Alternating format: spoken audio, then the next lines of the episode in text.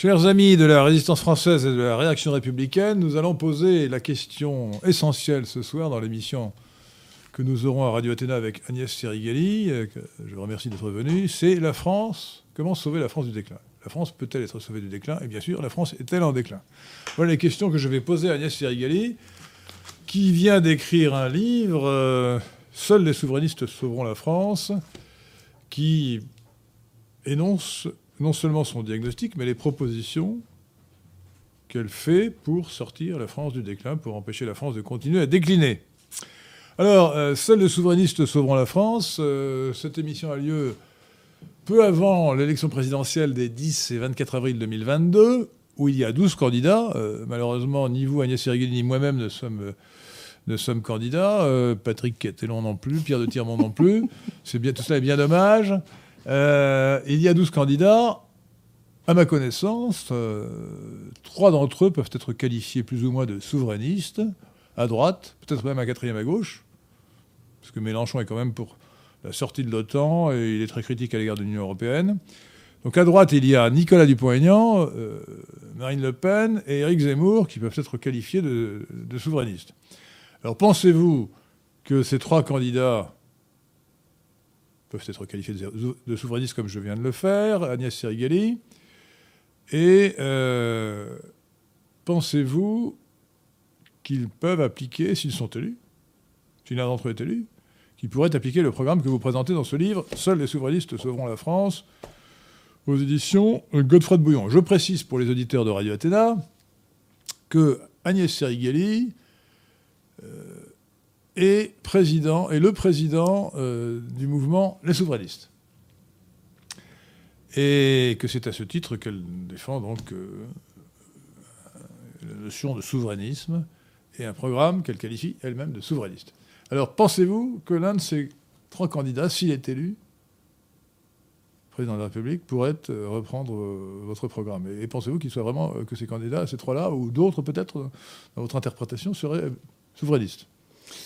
Alors c'est vrai que j'ai écrit, j'ai élaboré euh, un, programme présidentiel dit souverainiste, qui peut être d'ailleurs un, prêt à l'emploi gouvernemental pour euh, tout candidat. Euh, voilà, c'est un programme qui est structuré en 12 pistes de réforme.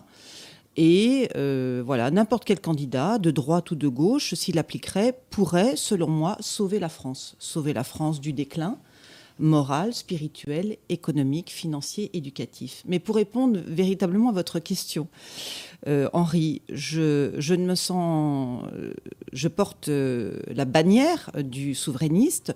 Je me sens à la fois la représentante et l'ambassadrice de la droite souverainiste et catholique. Et parmi les douze candidats, je ne vois aucun d'entre eux défendre comme moi une France souveraine, un peuple souverain et surtout l'inscription des racines chrétiennes de la France dans la Constitution française. on ne demandera pas ça à Zemmour, évidemment, hein, euh, qui n'est pas très chrétien. Euh, mais les... Marine Le Pen n'est peut-être pas une très bonne chrétienne, je n'en sais rien, mais elle est au moins d'éducation catholique. Euh, ainsi que Nicolas Dupont-Aignan. Donc euh, ces deux-là pourraient vous convenir. Alors c'est vrai qu'il sont, il y a beaucoup de candidats qui sont baptisés. Hein, c'est quand même bon le premier point d'entrée, je dirais, dans, ah ah voilà, dans le catholicisme. Donc c'est quelque chose de très important pour moi. Je défends en tant que souverainiste à la fois une république laïque et la France chrétienne fiennée de l'Église catholique. Hein. je considère que la France a deux... pas contradictoire Absolument pas. Euh, c'est absolument pas contradictoire. Je considère qu'on a deux bras, deux jambes, deux cerveaux et que la France. moi, j'en ai qu'un. Vous, peut-être que vous avez deux cerveaux. cerveau droit, cerveau gauche. non, nous avons en fait trois cerveaux cerveau paléo-mammalien, cerveau, enfin, non, cerveau reptilien, cerveau paléo-mammalien, cerveau néo-mammalien. Mais bon, bon. ça, ne fait, ça ne fait qu'un. Bon, En tout cas, deux jambes, deux bras, deux poumons. Ça, on peut pas le contester. Bon, et, donc je pense. un seul cœur. Et un seul cœur qui bat fort pour la France, j'espère, comme moi, euh, exactement. auditeur de Radio Athéna. Exactement. Cœur bat fort pour la France. Et donc, je, pense que la République n'est qu'un régime politique. Quasiment 99% aujourd'hui des Français sont républicains. Je partage effectivement euh, l'attachement à la Ve République, à la devise républicaine, liberté, égalité, fraternité. Que nous avons amélioré au PNL. Que, que vous avez amélioré. Nous, nous précisons liberté individuelle, égalité civique, fraternité raciale. Je ne partage pas tout à fait ce, point de vue. mais, mais ce que je. c'est une devise. Voilà. Mais ce que je, ce que je déplore, en tout cas, c'est qu'effectivement, cette très belle euh, devise républicaine, liberté, égalité, fraternité. C'est encore plus belle dans notre. Voilà. est devenue liberté, ben, loi liberticide, égalité, égalitarisme, et fraternité, euh, euh, confrérie. Hein, confrérie maçonnique. Donc c'est vrai qu'elle a, elle a beaucoup dérivé cette devise républicaine. mais pour revenir, mais pour revenir, pour revenir non, sur ces deux pas, je pense qu'effectivement la France sortira du déclin, sortira du déclassement, sortira de la déliquescence si elle est réconciliée avec ses deux, deux pieds, c'est-à-dire ses principes républicains et ses racines chrétiennes. Un pied républicain, un pied chrétien. Et euh, donc même quand je défends l'inscription euh, des racines chrétiennes de la France, eh bien c'est parfaitement conciliable avec la loi de 1905 de séparation de l'Église et de l'État. Ah non, c'est contradictoire. Absolument pas. Non, non, non, non. J'ai consulté, euh, j'ai consulté des juristes et la loi de 1905 peut être considérée comme euh, comme une loi qui est parfaitement conciliable avec la reconnaissance des racines chrétiennes de la France. Elle, elle n'est pas sacrée. On peut, on peut elle n'est pas sacrée. On peut, voilà, on, hein, l'amender, mais, mais c'est tout à fait conciliable. Donc, pour revenir, est-ce que M. Dupont-Aignan, est-ce que euh, Mme Le Pen sont souverainistes? Alors c'est vrai qu'ils défendent cette souveraineté nationale chère à la droite, cette souveraineté euh, eh ben. populaire chère à la gauche. Euh, donc de ce point de vue, c'est vrai que le mot souveraineté est devenu à la mode. Je crois même que c'est le mot qui revient le plus. Euh, souveraineté, souveraineté agricole, souveraineté alimentaire, souveraineté industrielle, souveraineté économique. Vous l'employez dans beaucoup de sens, c'est bien qu'on s'y perd un peu et que ça, crée le flou. Hein. Ça crée le flou, mais je remarque que tous les candidats, que les 12 candidats à l'élection présidentielle ont du, euh, ont, du plaisir à rappeler ce mot. Nous allons commencer votre procès, cher ami Oh non. Soyez bienveillant, cher ami. Soyez bienveillant, cher ami. Dites-moi. Alors, est-ce que le terme de souverainisme est bien adapté? Euh, chers amis auditeurs de Radio Athéna, euh, comme le rappelle dans son excellent livre, que je vous conseille, hein, Seuls les souverainistes sauveront la France, Agnès Sirigali, l'expression a été inventée par le Québec, par les Québécois. Tout à fait. René Lévesque, je crois. oui, c'est ça. voilà. Et en réalité, euh, le souverainisme, c'est la défense de la souveraineté, euh, à l'origine de la souveraineté du Québec, mais c'est une sorte de, euh, comment dire, de version abâtardie du nationalisme. D'ailleurs, vous vous référez très justement à Maurice Barrès, lui-même se disait nationalisme. Parce que si, le souverainisme se réfère à la souveraineté, c'est vague. Ça peut être la souveraineté du Canada, de la Fédération du Canada, ça pourrait être comme Macron, la souveraineté européenne. Macron est un traître à la France qui veut remplacer la souveraineté nationale de la France par la souveraineté de l'Union européenne. Bon. Alors la souveraineté, dans son sens pur, comme le dit Karel de Malberg, c'est l'attribut d'un pouvoir qui n'a rien au-dessus de lui. C'est ça la définition. Euh, bah, la, première exception et l'exception pure, c'est ça. Bon. Donc si la souveraineté est au niveau européen, elle n'est plus au niveau national. C'est-à-dire que la France, la nation française, n'est plus souveraine. Ce qui contredit l'excellente déclaration des droits de l'homme et des citoyens du 26 août 1789, parce que l'horrible révolution n'a pas, tout fait mal. Euh, euh, la, déclaration de 1789, contrairement à ce que pensent beaucoup de gens de droite, est en réalité euh, plutôt, plutôt bonne. Hein, C'est un très beau texte. Même, même excellente d'ailleurs. Excellent texte. elle ne fait d'ailleurs que récapituler des libertés traditionnelles de la France. Bon, passons. Et elle affirme la souveraineté de la nation. Tout à fait. Donc, un président de la République comme Emmanuel Macron, comme l'infâme Emmanuel Macron, qui, alors qu'il est président de la République, qu'il est chargé de défendre la Constitution, laquelle intègre la déclaration de 1789, et laquelle rappelle d'ailleurs à l'article 1 ou 2, euh, l'article 1er ou 2, je ne sais plus, euh, que la, souveraineté de la, nation appartient, euh, la, souveraineté, la, souveraineté, appartient à la nation, ou la souveraineté nationale appartient au peuple, c'est l'expression de, la Constitution. Euh, donc on ne peut pas vouloir une souveraineté européenne sans trahir ses devoirs, les devoirs de sa charge de président de la République. Donc c'est extrêmement grave. Alors c'est vrai que pour le, souverainisme, moi je me, je me, comment dire, je me différencie. J'ai voulu euh, redéfinir une sorte de, néo-souverainisme parce que c'est vrai que le souverainisme est né vous avez bien raison, au Québec, puis ensuite il a été repris en France par Philippe de Villiers et Charles Pasqua au moment du traité de Maastricht. Parce qu'il ne voulait pas se dire nationaliste. Voilà, parce, que, le terme de nationaliste avait été diabolisé par la gauche. Voilà, parce qu'il euh, il défendait la souveraineté des États-nations contre la dilution européiste. Et de ce c'est le nationalisme. Mais il, faut, il faut bien voir que Moi, nous sommes ici au PNL, n'est-ce pas, euh, Patrick Catellan, n'est-ce pas, Patrick pour la religion. Nous avons la religion de la vérité. Bon.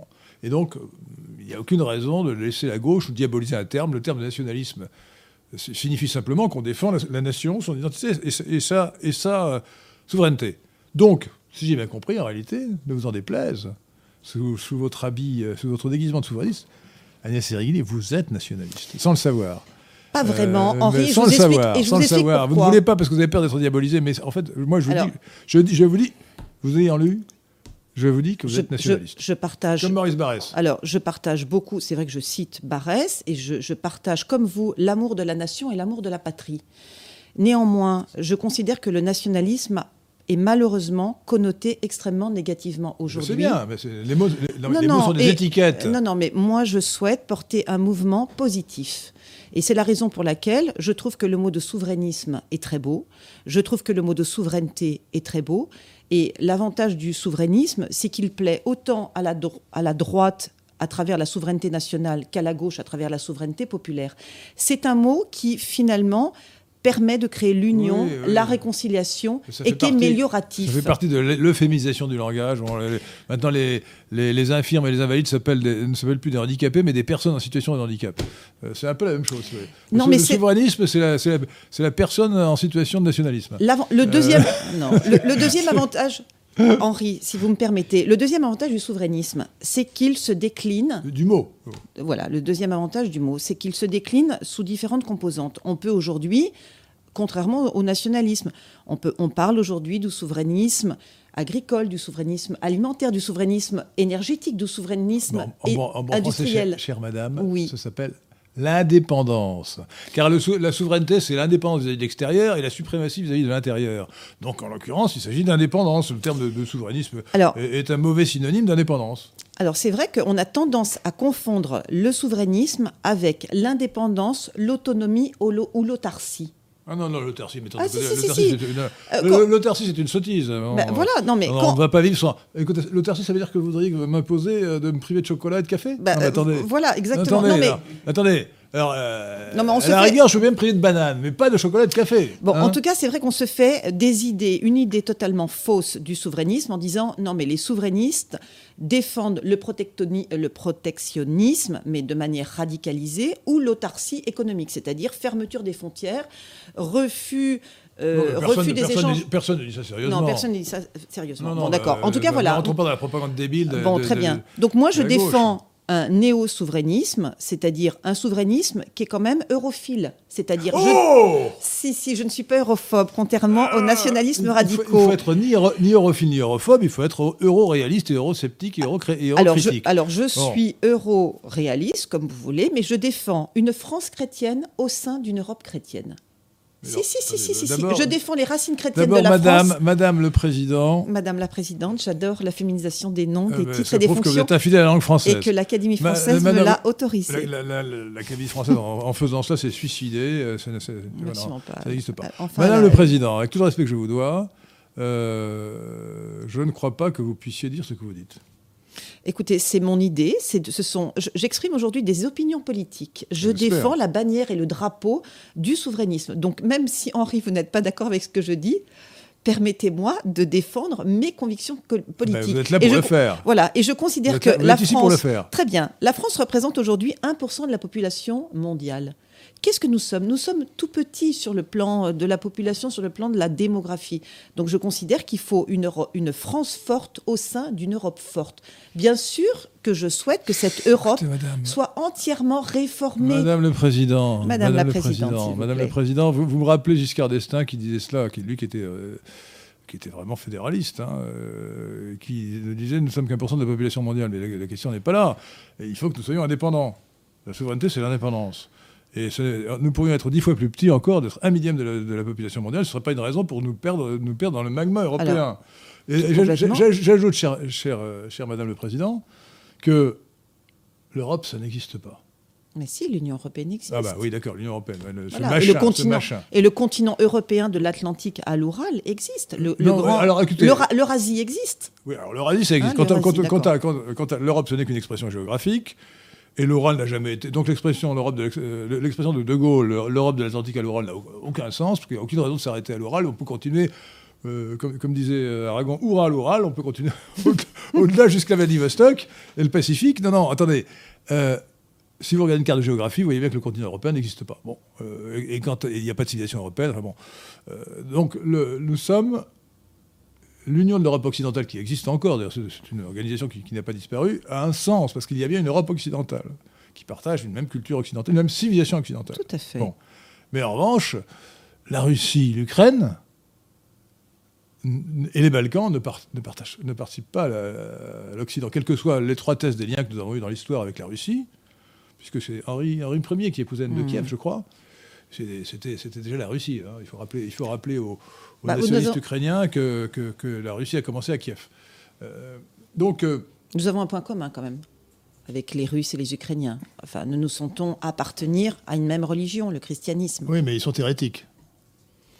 Alors, euh, l'Église orthodoxe, et voilà, mais ils ne sont pas orthodoxes. Ils sont l'Église byzantine est hérétique. D'ailleurs, elle, a été anathématisée en 1054 par le pape de l'époque, dont j'ai oublié le nom, euh, qui, a le légat du pape a déposé sur sur l'autel de la cathédrale Sainte-Sophie une bulle d'excommunication en 1054. Alors, le fait qu'après après Vatican II, on, on, a mis de l'eau dans le vin, dans le vin ou dans l'eau bénite, euh, du vin dans l'eau bénite, je ne sais plus, euh, ne change rien au fait que. Euh, Il me semble qu'on a plus, même sur le plan ethnique, on a plus de points communs avec les Russes et les Ukrainiens qu'avec les Chinois. Ah bah évidemment, voilà. nous sommes très proches. Nous, sommes, très proches. nous sommes très proches. Le monde russe est une civilisation très proche de la nôtre. Mais bien sûr. Mais elle est distincte. proche mais distincte. Voilà, proche et distincte. Et, c'est vrai que moi, je me. Je, et ici, au PNL, euh, enfin, Radio Athéna, pardon, nous, aimons, toute notre équipe, nous aimons bien la Russie. Hein.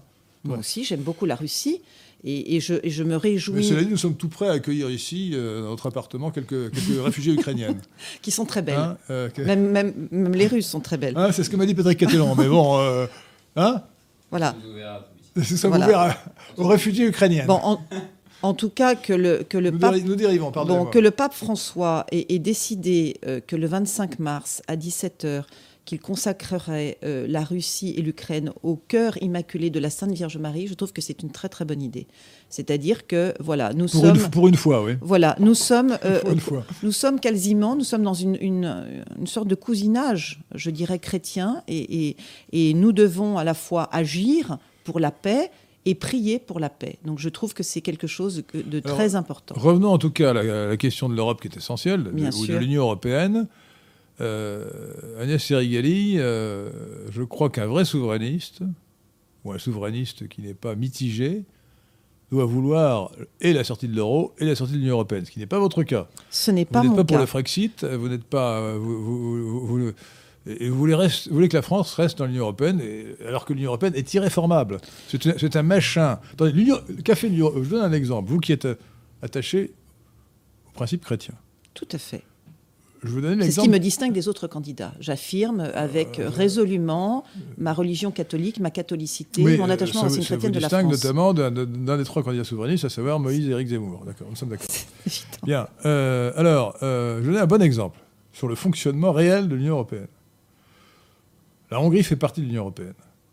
Et son président, excellent Viktor Orban, et son Parlement ont adopté une loi qui interdit que l'on fit dans les écoles de la propagande euh, pour, pour promouvoir la transsexualité, le changement de sexe. Oui. Bah, écoutez, moi, ça me paraît euh, que les gens veuillent changer de sexe quand ils sont majeurs, je veux bien, mais dans les écoles, quand même, qu'on de la propagande c'est hallucinant. Or, à ce titre, le, la, présidente, euh, pardon, j'allais dire, j'allais dire la présidente, excusez-moi de cette ah, faute de français, le président de la Commission européenne, Ursula von Leyen, qui pourtant, 6 ou 7 enfants, je crois, hein, euh, qui a, déclaré que cette loi était contraire aux valeurs européennes. Ah c'est pas ce que les valeurs européennes. Et pratiquement tous les chefs d'État ou de gouvernement euh, on se sont scandalisés, dont, Emmanuel Macron, Bien sûr. se sont scandalisés, c'est contraire aux valeurs européennes, de, cette loi est contraire aux valeurs européennes. Mmh. Voilà ce que c'est que l'Europe, comment elle fonctionne réellement. Non, vous mais rester dans ce machin-là? Mais attendez, je suis, je suis comme vous indigné parce que ah, euh, voilà. D'accord indigné euh, contre l'idéologie du genre, euh, contre la théorie du genre, euh, contre l'éducation obligatoire à la sexualité dans les, écoles. Et je me suis réjouie du souverainisme de Viktor Orban. euh, de se battre contre l'idéologie LGBT euh, introduite dans les écoles. Donc j'approuve parfaitement euh, cette prise de position. Et de ce point de vue, voilà, moi je, suis, je me sens très proche du souverainisme hongrois. Néanmoins, je considère, je, je, considère que la, France, la France doit s'inscrire dans cette Europe des coopérations, dans cette Europe de la paix, dans cette Europe euh, du marché unique, dans cette Europe de la préférence communautaire. Je me réjouis qu'il y ait des entreprises européennes comme Airbus. Euh, voilà, je considère ah bah que sur des grands projets. non, mais je considère que sur des grands projets industriels, il est intéressant que nous ayons des coopérations européennes ah parce qu'elles sont extrêmement dans l'aéronautique, dans le spatial. pas le sujet. Le sujet, ce sont les institutions européennes qui sont, qui sont une machine à détruire les identités et les souverainetés nationales. Voilà, c'est comme ça que ça marche. Mais de ce point de vue, je suis pour, euh, et je pense que nous partageons cette idée, je suis pour un Frexit juridique. C'est-à-dire, je suis pour euh, euh, que soit reconnu je, la, je, ne demande pas de droit de reproduction, en anglais copyright, mais je crois que je, celui, je, suis celui qui, a, à l'antenne, je, n'ai jamais écrit, je crois, si peut-être sur Facebook. C'est moi qui ai lancé l'expression à l'antenne de Radio Athéna, le Frexit juridique. Voilà, en tout cas, voilà, j'adhère à cette idée du Frexit juridique, ah, c'est-à-dire. Qu'est-ce que c'est Voilà, la primauté de la loi nationale sur la loi communautaire. Alors, il faut savoir, il faut savoir que nous avons un article 55 de la Constitution euh, de 1958. De Gaulle ne s'est rendu compte de rien. Il a laissé passer cet article qui affirme la supériorité de la loi, la, supériorité du traité sur la loi postérieure. Et ça n'a pas eu d'inconvénient pendant longtemps, jusqu'à ce que les tribunaux se mettent à s'émanciper et à dire, euh, et à, euh, donc à abroger des lois ou à les contredire, des lois votées par le Parlement, parce que, d'après ces tribunaux, Conseil d'État, Cour de cassation, Conseil constitutionnel, euh, la dite loi était contraire à un traité, au traité, au traité, de l'Union européenne, et même, il faut bien comprendre ce que ça veut dire, non seulement au traité de l'Union européenne, le texte du traité, mais à tous les, tous les, toutes les dispositions, toutes les normes prises dans l'application de, de, ce, traité de Rome et de ce traité de l'Union européenne. C'est-à-dire que le, la moindre directive, la moindre, le, moindre circulaire, non, la moindre directive, le moindre règlement européen est supérieur à la loi française. c'est totalement intolérable. Donc il faut modifier l'article 55 pour dire l'inverse, pour dire la loi française l'emporte sur tout traité international précédent.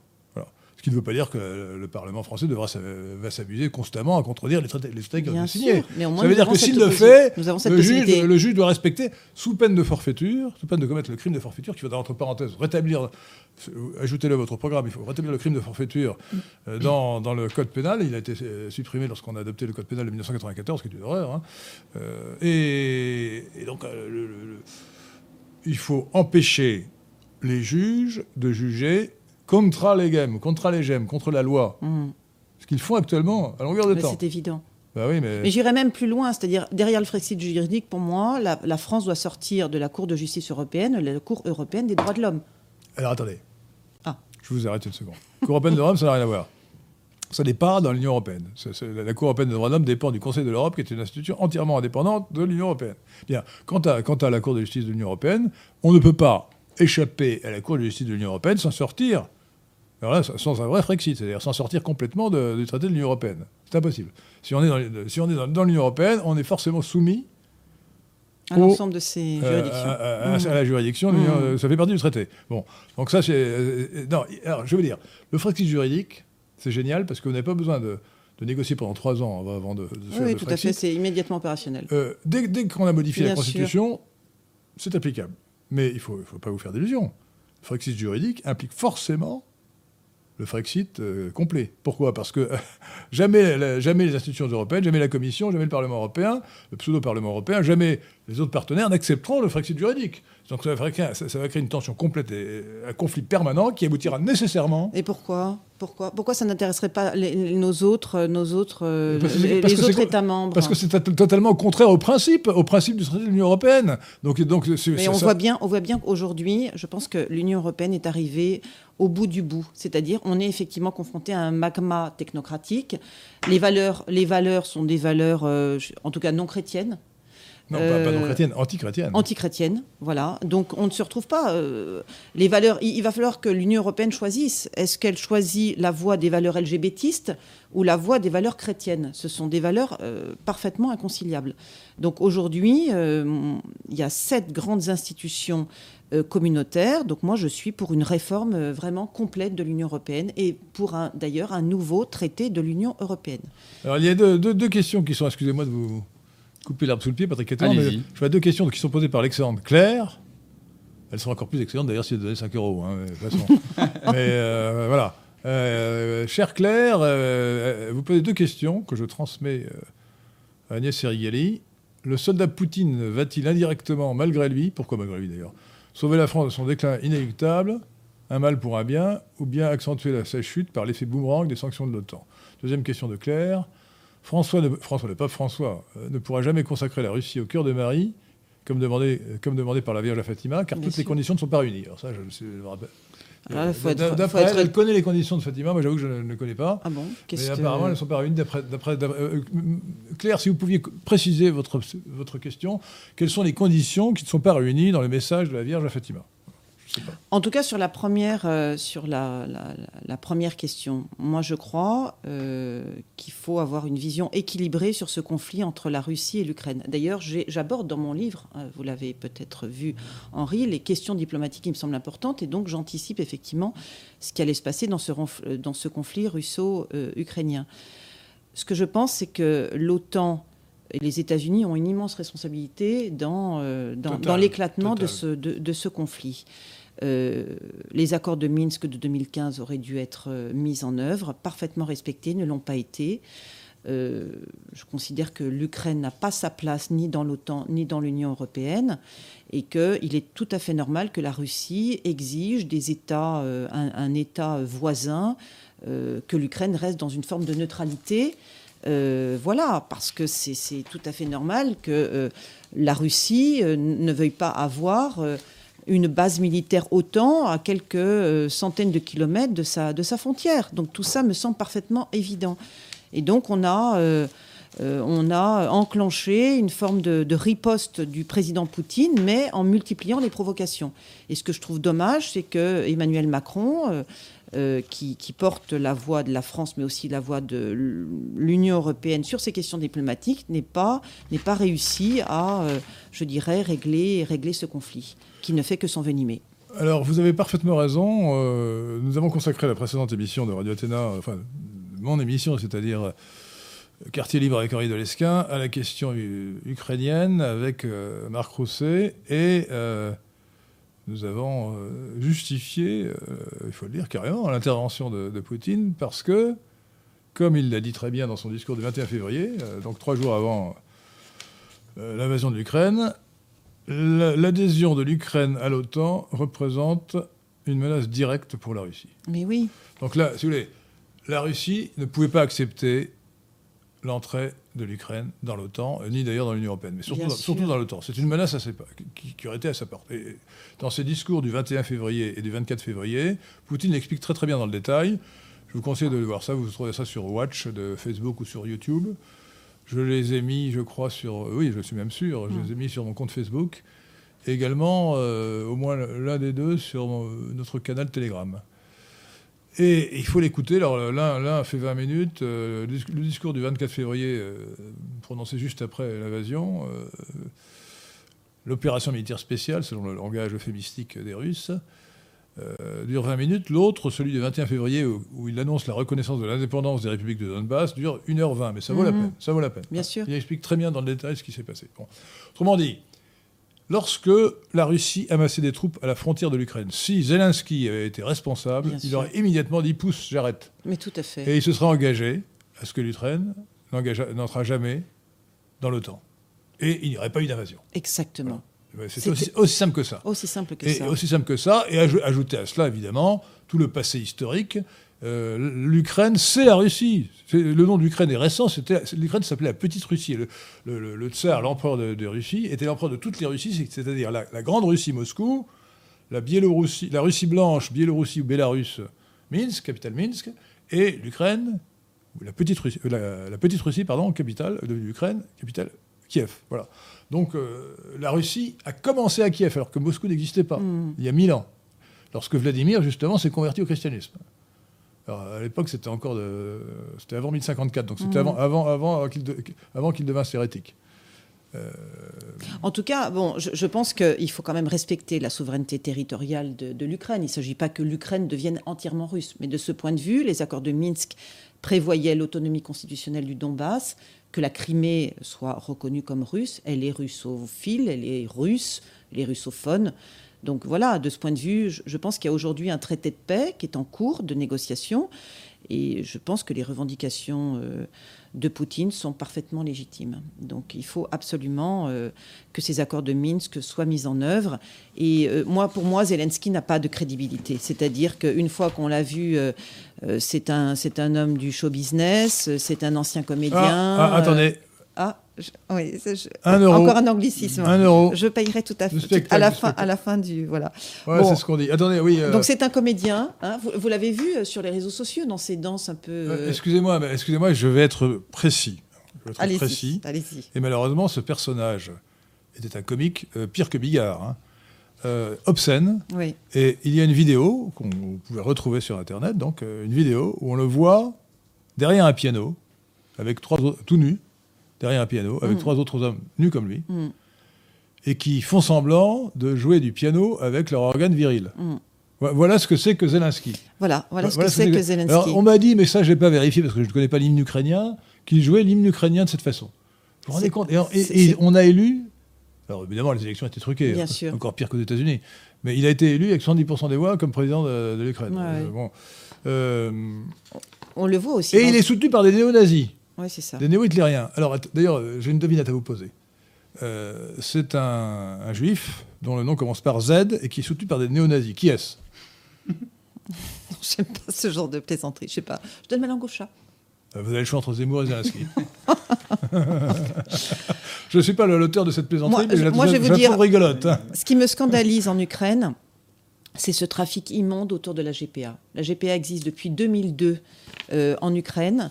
Si Zelensky avait été un, un président, euh, je dirais, euh, correct, euh, il aurait mis fin à ce trafic immonde. Bah, Or, vous plaisantez, c'est bah, un- il est complètement cosmopolite. voilà, donc, Euh, il, il est, c'est un dégénéré cosmopolite. Voilà, Zelensky. donc, donc, donc aujourd'hui, aujourd'hui, malheureusement, l'Ukraine est devenue la, la- la plaque tournante de la GPA, je dirais, européenne. Des mères porteuses en français. hein. Voilà, et, et c'est abominable ce qui se passe. Alors attendez, il, faut, il, faut, il faut dire aussi, il faut se scandaliser, comment dire, de la propagande de délire cosmopolite contre les Russes. La russophobie, qui, euh, alors que la France n'est pas en guerre contre la Russie, Bien hein, sûr. euh, elle n'a pas déclaré la guerre à la Russie, il a pas, heureusement, d'ailleurs, heureusement. Oui, oui, bien sûr. Et il y a une véritable russoph- russophobie dans le monde, dans les Mhm. pays qui ne sont pas en guerre avec la Russie, qui touche tous les Russes, qu'ils soient ou non pour Poutine, on ne leur demande pas. Alors, le- le- quand même, le monde, le monde a quand même fait un éditorial, donc c'est dans le monde des 20 et 21 mars 2022, pour dire que ce n'était pas bien. Euh, il parle du chef d'orchestre, Valéry euh, Gergiev, dont tous les engagements ont été annulés Oh, c'est scandaleux. sous prétexte qu'il est russe. Euh, alors, on cite aussi euh, le pianiste, le jeune pianiste Alexandre Mako-Feyev, dont les trois concerts avec l'Orchestre symphonique de Montréal ont été annulés, Mhm. uniquement parce qu'il est russe. Ah oui, non, mais il y a une Euh, russophobie. le, cinéma ukrainien, le cinéma ukrainien a réclamé dans une lettre ouverte que les, ré- les réalisateurs russes euh, soient exclus euh, de, toutes, euh, de, toutes les salles de, toutes les salles de cinéma. Deux partitions de Tchaïkovski ont été retirées d'un concert de l'orchestre philharmonique de Zagreb, en Croatie. Et le film de Kirill So- Sokolov, No Looking Back, c'était de l'anglais, a été déprogrammé du festival de Glasgow. Alors j'ajoute, j'ajoute, ça n'est pas cité euh, par, euh, par euh, le, Le Monde, mais qui est un, un- un colloque sur Dostoïevski, écrivain russe, Dostoï- le grand sûr, écrivain russe Dostoïevski, oui. l'immense écrivain russe Dostoïevski, qu'il faut lire. hein. Lisez euh, Les Frères Karamazov, lisez Les Démons, qui s'appelle encore Les Possédés, c'est- extraordinaire. hein. Donc un festival, pardon, un festival, un colloque sur Dostoïevski, qui devait avoir lieu à Milan, à l'université de Milan, a été annulé Mhm. parce que Dostoïevski est russe. mais c'est hallucinant de bêtises, de fanatisme, de méchanceté. C'est incroyable. Donc c'est ça. Imaginez, imaginez un seul instant que, imaginez, rêvons. C'est tellement épouvantable ce que je vais dire que je, me sens déjà mal à l'aise avant, avant, même d'avoir commencé à le dire. Imaginez que sous prétexte que Israël massacre les, les Gazaouis, les habitants de la bande de Gaza, ce qu'Israël fait impunément depuis, depuis 30 ans, hein, mm. euh, on dise que tous les Israéliens, ou même tous les Juifs qui ont la nationalité israélienne, soient partout bannis de, de, mmh. etc. Qu'est-ce qu'on dirait, à votre avis? Bon, On serait scandalisé. Ah bah, à, juste raison. à juste raison. Bien ça, sûr. Ça, serait honteux. Bon, mm. honteux. Oui, c'est deux poids, deux mesures. Bien sûr. Alors les Russes, on a le droit de les traiter comme des chiens parce qu'ils sont russes. Mm. Mais c'est monstrueux. Non, mais, dans, on est dans... ces, gens sont, sont d'une bassesse incroyable. Bien sûr. Non, mais on est dans un monde extrêmement clivant. On a toujours besoin de boucs émissaires. Voilà, et c'est. Euh, euh, on est sorti de la guerre contre le Covid. Faut dire les boucs émissaires ou les boucs émissaires J'ai un doute. Hein. Moi, je dirais les boucs émissaires, à mon avis. Hein. C'est pas très joli. en tout cas, euh, voilà, on a, on a toujours besoin voilà, de boucs émissaires. Et, bon, si vous voulez, on est, on, est, on est passé de la guerre contre le Covid à la guerre en quelque sorte contre, contre les Russes, puisqu'on ne défend que l'Ukraine de manière complètement illégitime. Euh, voilà, il y a des drapeaux ukrainiens partout dans Paris, hein. donc euh, on, en, voit beaucoup de drapeaux ukrainiens euh, à Paris, sur les voitures, sur les devantures, alors qu'on n'est pas concerné. Alors, et, de plus, le nationalisme ukrainien est un, est un, nationalisme frelaté. Tous les nationalistes ne se valent pas et celui-là est frelaté. Mm. Parce qu'un vrai nationaliste ukrainien ne devrait pas vouloir que son pays entra dans l'Union européenne, ni qu'il entra dans l'OTAN. Mm. il ne voudrait pas non plus renier les racines russes de l'Ukraine, qui sont incontestables. J'ajoute que les plus nationalistes ukrainiens se réclament de l'idéologie hitlérienne, qui est quand même une idéologie allemande et non pas, ukrainienne, non pas russe ou ukrainienne, enfin bon, qui, est une idéologie étrangère. Bien sûr. c'est quand, même, quand même assez gênant.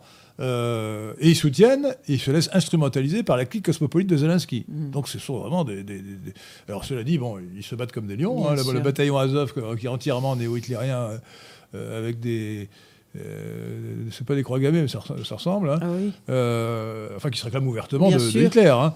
Et de Bandera, qui était le, chef, enfin, oui, l'homme politique euh, qui, pendant la Seconde Guerre mondiale, a, pris parti pour les Allemands contre l'Union soviétique. En l'occurrence, dans les circonstances, évidemment, de lutte contre le communisme, ça pouvait se défendre. Hmm. Mais maintenant, ça n'est plus le cas. Hein. Tout à fait. Donc, c'est vraiment misérable.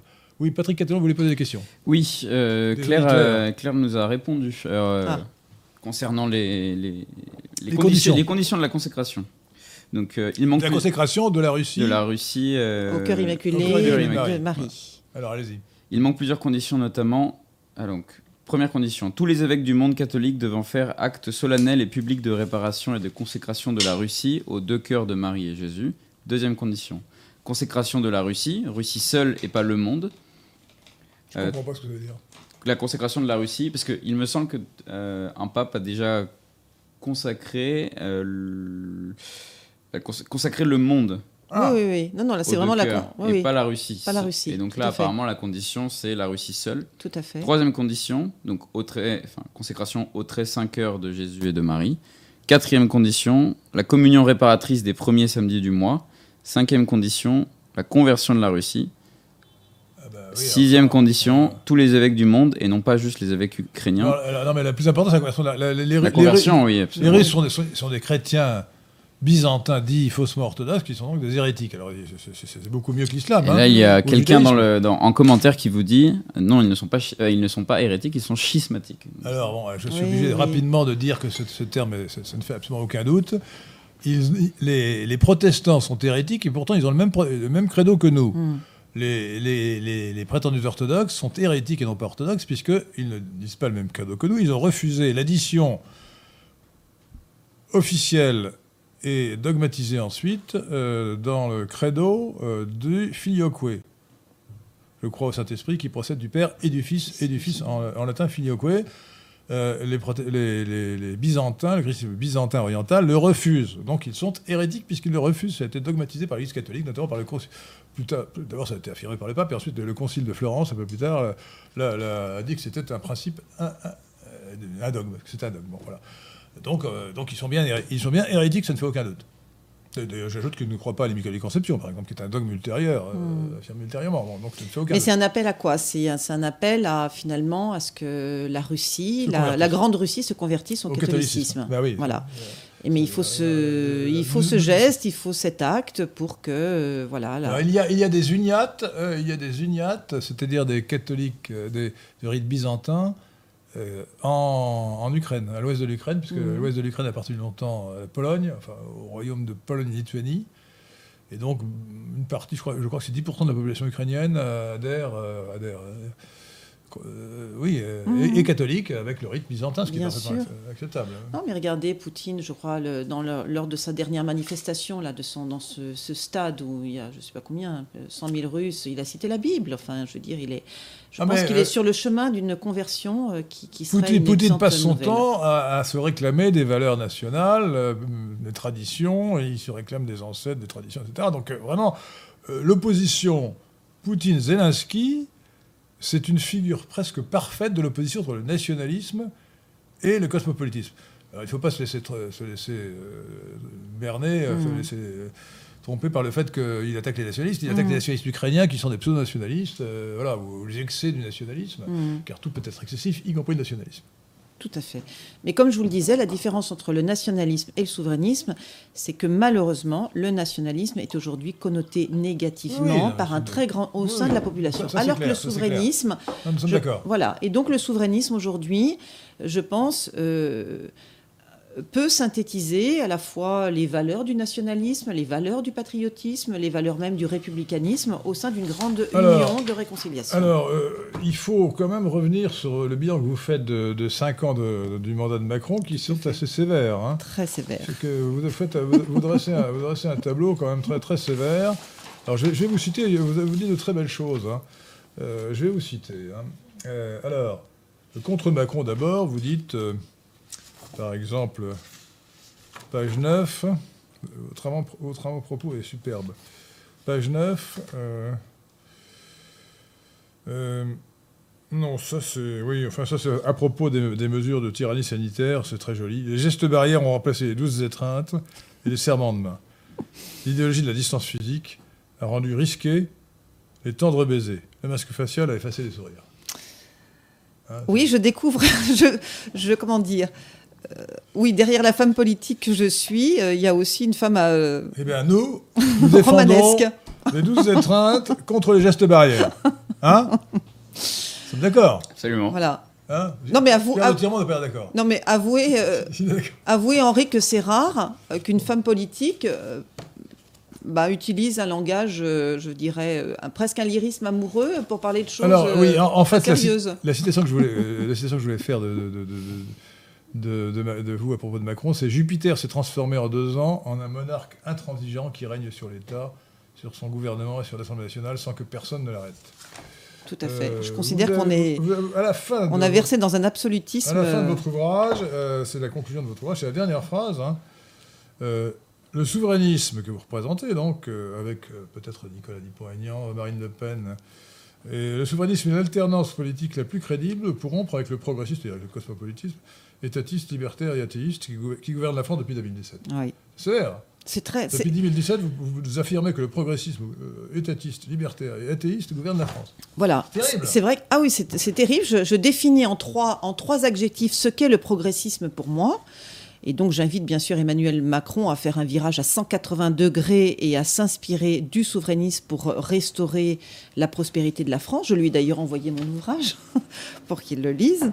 Euh, et donc euh, voilà, le progressisme pour moi est un échec sur toute et la vous ligne. Écrivez, ah. Vous écrivez, il est urgent que la France retrouve confiance en l'avenir. Seule une France réconciliée avec ses principes républicains et ses racines chrétiennes renouera avec la prospérité, la paix et la sérénité. Il n'y a pas d'autre réponse à notre déclassement. La déchristianisation de la société, l'explosion migratoire, les excès technocratiques, l'endettement public, l'obsession sanitaire, la propagande idéologique mènent notre pays à la déliquescence financière, culturelle, éducative et spirituelle. Fin de citation. Tout à fait.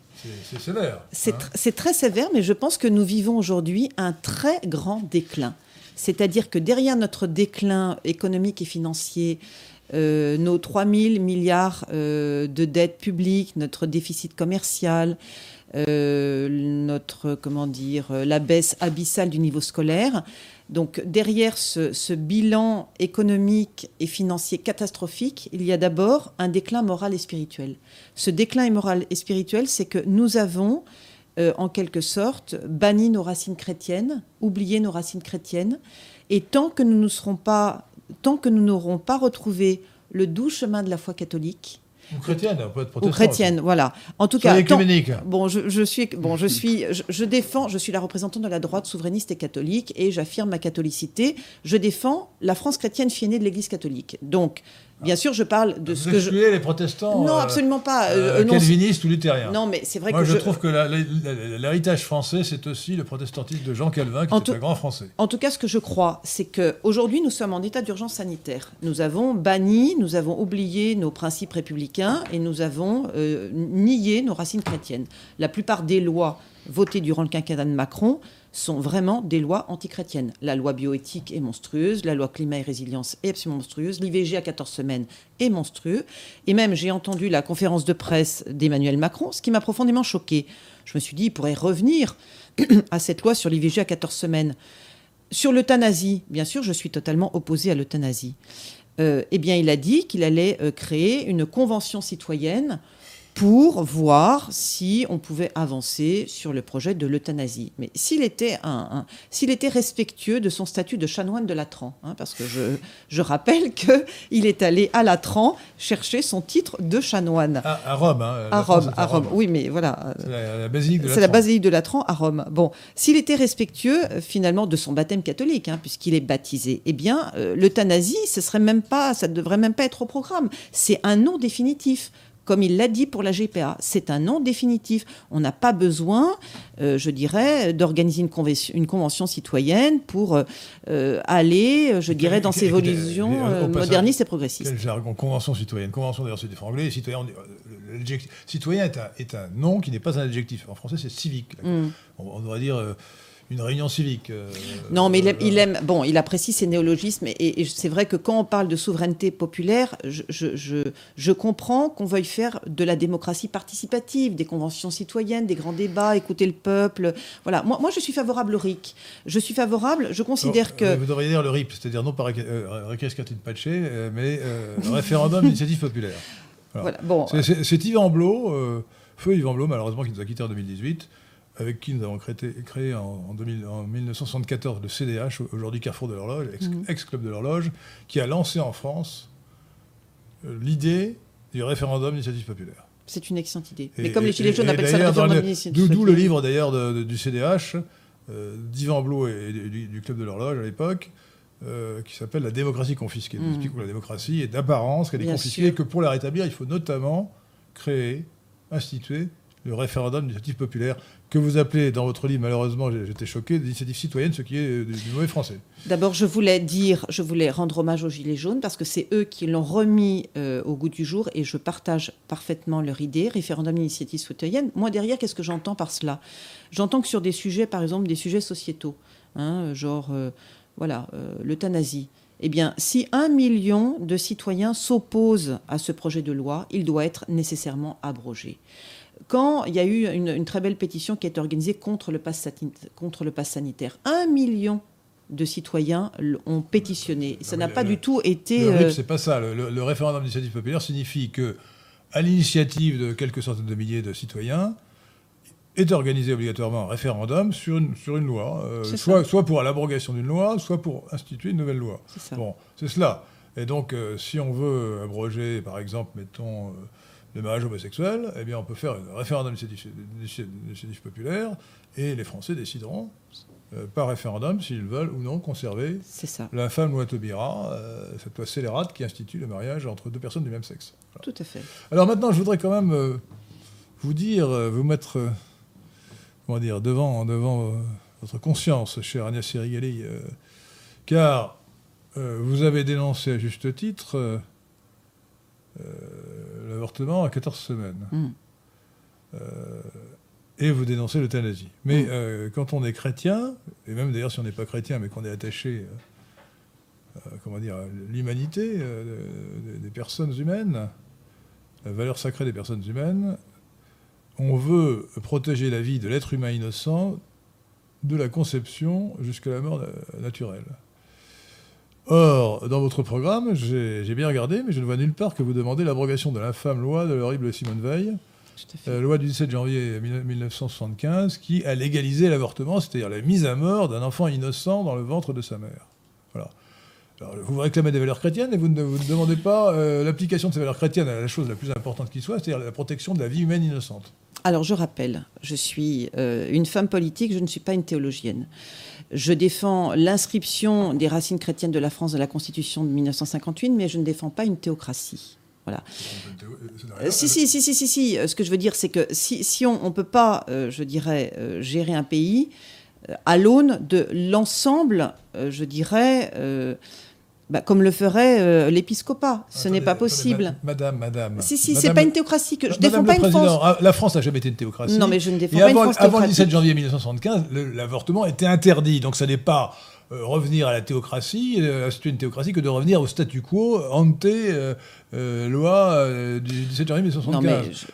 L'avortement et la mise à mort d'un enfant innocent, qui plus est décidé par sa propre mère, c'est une abomination. Alors, je partage... Et donc, il faut interdire l'avortement et revenir sur sa légalisation qui est, une abomination. C'est ce qui fait la différence entre vous et moi, Henri. Vous êtes un nationaliste, je suis une souverainiste. et, de ce point de vue, nous... En l'occurrence, ça n'a aucun rapport. si, si, si, parce que... Il s'agit des valeurs chrétiennes, même pas des valeurs chrétiennes, il s'agit des valeurs d'humanité. Non, mais je suis comme vous. à quoi ça sert de se réclamer des valeurs chrétiennes si vous ne voulez pas les appliquer? Non, ce n'est pas ça. Je considère que euh, la loi Veil de 75 est aujourd'hui euh, plébiscitée par un très grand nombre de femmes, une très grande majorité de femmes. Elle a eu, je dirais, son utilité. Quoi? Attendez. Son utilité? attendez. je vais vous dire dans des conditions. Bon, dans des, dans des conditions absolument particulières. Je considère comme vous que l'avortement est un infanticide. Bah, évidemment. Voilà. Pour n'importe quel euh, chrétien, n'importe quel catholique, l'avortement est un infanticide. Pour n'importe quel homme, parce que l'identité individuelle est constituée dès l'instant fatidique de la, de la fécondation. Néanmoins. Euh, notre euh, patrimoine héréditaire est constitué à ce moment-là, et nous, recevons la moitié de notre père, la moitié de notre mère, et toute notre vie, c'est ce qui fait notre identité comme une signature. les, les, 3, les, 3, milliards de bases de paires de base d'ADN. C'est ça qui fait notre identité. Mais là, je vais répondre. Et, donc, donc, nous avons notre identité individuelle, et pour un chrétien, nous avons notre âme dès la conception. C'est évident. Mais je vais réagir aussi. Non, mais je vais réagir en tant que femme et mère. D'abord pour dire que l'avortement a toujours existé. D'accord euh, les, femmes qui voulaient avorter euh, avortaient sur une table de cuisine avec des aiguilles à tricoter et beaucoup d'entre elles mouraient. Donc cette loi a permis très certainement de réduire cette, mortalité maternelle. Euh, deuxièmement, la loi Veil proposait l'IVG à 10 semaines et dans des conditions extrêmement particulières. moi, je crois que si une femme euh, veut, comment dire, avorter parce qu'elle a été victime d'un inceste, d'un euh, acte de pédophilie, d'un viol, euh, que sa vie est en danger en raison de cette grossesse, je dirais que l'avortement est légitime et doit se faire dans des conditions médicales extrêmement sécurisées. mais, dans mon programme, si vous m'avez bien lu, Henri, je, fais absolument tout. Non, non, je réponds jusqu'au bout. Dans mon programme, je fais. C'est un programme absolument exceptionnel pour les mères et les femmes. C'est d'ailleurs le meilleur programme pour les, pour les femmes et les mères. Qu'est-ce que je propose? Je propose trois choses. D'abord, un congé maternité à 52 semaines, sur le modèle du Danemark. C'est absolument exceptionnel ce que je propose. Personne n'oserait le proposer. Aujourd'hui, les femmes, le congé maternité dit, euh, dure une dizaine de semaines. C'est absolument scandaleux. Donc moi, je considère que pour acquérir des compétences maternelles, la mère doit passer du temps et au moins une année complète avec son bébé. Donc, congé maternité à 52 semaines. Euh, deuxième chose que je propose, une page, une prestation d'accueil du jeune enfant égale au RSA pour toutes les mères, c'est-à-dire pour les accompagner financièrement. Troisièmement, je propose un congé parental ouvert aux pères et aux mères jusqu'aux trois ans de l'enfant. Donc je considère, et quatrièmement, Aujourd'hui, pourquoi les femmes avortent? Elles avortent pour des raisons de vulnérabilité financière ou sous la pression de leur conjoint. Donc, je souhaite créer dans toutes les villes, je dirais de plus de allez, 200 000 habitants, des maisons de mères, c'est-à-dire où les mères vulnérables pourront, euh, je dirais, vivre, euh, être accompagnées, être soutenues. Euh, voilà, elles ne seront pas seules. Imaginons une SDF qui tombe enceinte, eh bien, elle aura accès à ces maisons de mères et donc pour, pourra. Voilà, c'est-à-dire qu'il faut réfléchir, il faut se mettre du côté de la mère. Pourquoi elle avorte? Qu'est-ce que l'État peut faire pour elle pour l'aider à garder son enfant? Donc moi, je propose une politique euh, familiale, une politique nataliste pour l'inciter à garder son enfant parce que je crois, moi qui suis maman de trois enfants, que rien n'est plus beau que d'avoir un enfant. Et donc je veux vraiment accompagner les mères euh, dans, dans leur grossesse et dans l'accueil de l'enfant. Je suis tout à fait d'accord pour ce que vous venez de dire, sauf sur un point, c'est que ça ne justifie en aucun cas la loi Simone Veil du 17 janvier 1975. Qu'il y ait des cas particuliers. En fait, il y a deux cas particuliers, et, pas, et deux seulement. Le premier cas particulier, euh, c'est euh, le cas où la grossesse met en danger la vie de la, la, mère. Vie de la mère. Oui. Alors à ce moment-là, l'avortement est légitime. La mère peut choisir, euh, pour ne pas mourir elle-même, de, tuer son enfant. C'est un choix. Bon, là, c'est légitime. Il y a un autre cas où il est acceptable, non pas moralement légitime, mais où il est acceptable. C'est le cas exceptionnel, très rare, où l'enfant euh, a été conçu à la suite d'un viol. Ben oui. c'est extrêmement rare. Mais effectivement, dans ce cas-là, moralement, pour un chrétien, la femme devrait garder son, enfant. Mais j'estime que politiquement et légalement, on ne peut pas lui imposer de le faire. On ne peut pas lui imposer de garder l'enfant bah, qui est né d'un viol. Bah, encore faut-il faut que le viol ben, soit, Il y a des statistiques du planning familial euh, qui ont été faites, je crois qu'il y a une, ou deux, une ou deux années, qui disent qu'il y a seulement 28% euh, des IVG donc en France qui sont réalisés à la suite de violences. Donc, voilà. Vous, attendez, alors là vous faites de la désinformation. Vous, vous plaisantez. Attendez, le planning familial est, est, un instrument ah, de propagande. Mais, justement, mais, c'est pas 28%, c'est 0,28%. Mais, mais dans ce ah, peut-être, j'en sais rien, mais c'est déjà énorme. Ce sont des mensonges, mais ce sont des mensonges absolus de dire que c'est 28%. Ce que, vous ne croyez pas un seul instant, écoutez. Ce que je veux dire, cher Henri. qui sont faits à la suite de violence, si c'est un cas pour cent, c'est le maximum. Donc, donc, donc ce que vous dites, c'est de la désinformation mensongère, c'est pas de votre faute. Vous avez cru que c'était vrai. Moi, je vous garantis que c'est faux. Mais ce que, ce que je veux dire, c'est que même si c'est faux, c'est déjà scandaleux. Mais non, mais Bien attendez. Sûr. Que 60, 60, 73% des IVG ne sont même. Enfin, mais, mais, c'est même pas. Attendez, dire que c'est des, des violences, parce que ça veut rien dire. Les, les viols, c'est très, extrêmement rare. Ces statistiques ah sont complètement fallacieuses. Bon, en, tout cas, bon, dans le cas où il y a viol, qui suppose que la femme victime du viol, du viol porte plainte contre le violeur, et, et, sinon, on ne peut pas considérer que c'est un viol, alors ce moment, on peut accepter l'avortement. Dans tous les autres cas, il doit être banni. L'argument, excusez-moi, que je trouve euh, sophistique, mais c'est celui qui a été utilisé pour dire qu'avant, les femmes s'avortaient, se faisaient avorter euh, avec des aiguilles à tricoter, etc. Donc c'était épouvantable pour elles. Euh, moi, ça me fait penser. on pourrait dire, écoutez, puisque l'assassinat se fait souvent dans de mauvaises conditions, il faut le légaliser, quoi. non, mais je partage vos conditions. C'est exactement ça que ça veut dire. Autrement dit, d'abord, contrairement à ce qu'on a avancé, il y avait 10 fois moins ou 40 fois moins d'avortements avant la légalisation. Bon. Ensuite, si une femme décide d'avorter, de tuer son propre enfant, alors qu'elle pourrait l'abandonner à, la naissance, ça, il faut, il faut le faciliter, mmh. l'abandon à la naissance pour une femme qui ne veut pas garder son enfant. C'est pas beau moralement, mais c'est nécessaire. bon.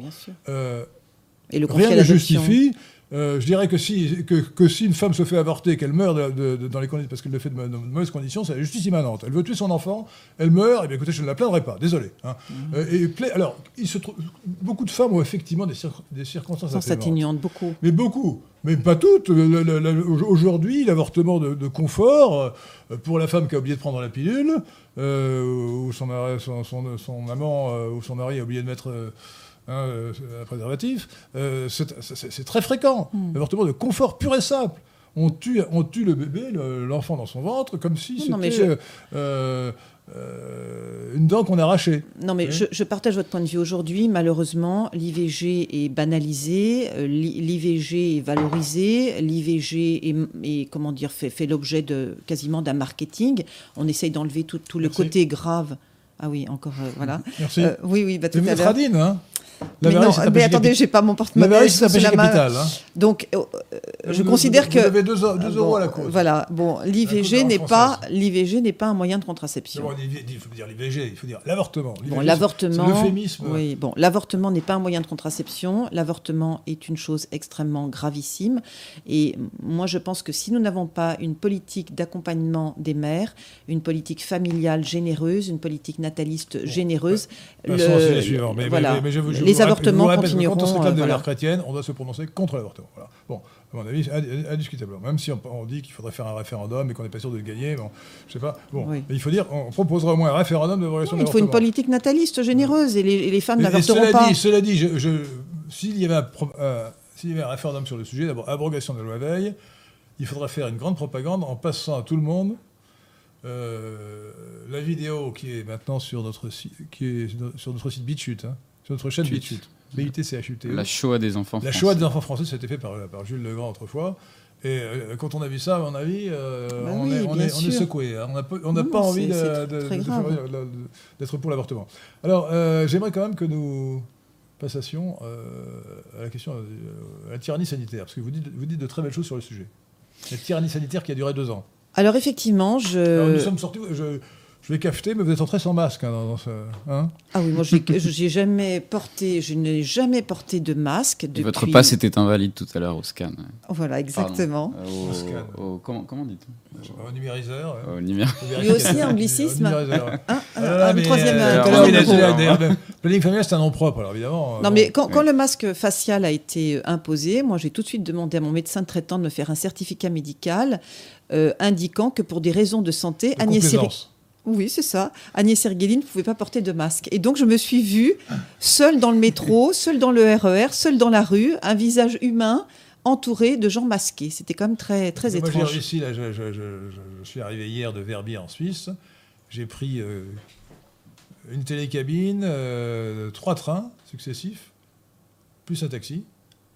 Eh bien, euh, donc ça fait quoi? Ça, Cinq euh, Ouais. moyens ou cinq moyens de transport. Et à aucun moment, j'ai mis le masque. Mais oui, il faut, il faut réussi à oser. mettre masque jamais. Bien sûr, moi je pense qu'il faut. euh, les il- contrôleurs ne m'ont rien dit. Mais oui, moi non plus, les contrôleurs m'ont jamais rien dit. Donc je pense qu'il faut assumer, euh, je dirais, sa Ouais, singularité. Vous, vous, c'est plus facile parce que vous êtes belle, vous êtes une femme, donc êtes- ils n'ont ils rien osé dire. Voilà, vous êtes- Non, mais c'est vrai que j'ai Ils jamais. se sont dit quelle, quelle perte ce serait quand même de, de la masquer. En tout cas, voilà, je, voilà, je raconte dans ce livre ce que nous avons vécu pendant deux ans. Euh, Il restera quand même une marque de, euh, voilà, je considère que nous avons vécu une véritable tyrannie sanitaire. Je parle même de dictature sanitaire parce que cette date du 14 mars 2020.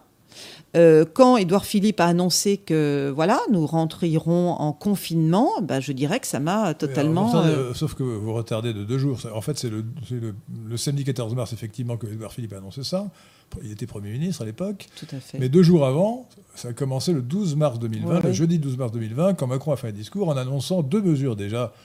Euh, la fermeture des écoles et ce qui est pire encore, euh, l'isolement des vieillards et des mourants. Tout à fait. C'était mo- ça, c'est, je dirais, Ah non, dans, non, les crimes de Macron, c'est le pire.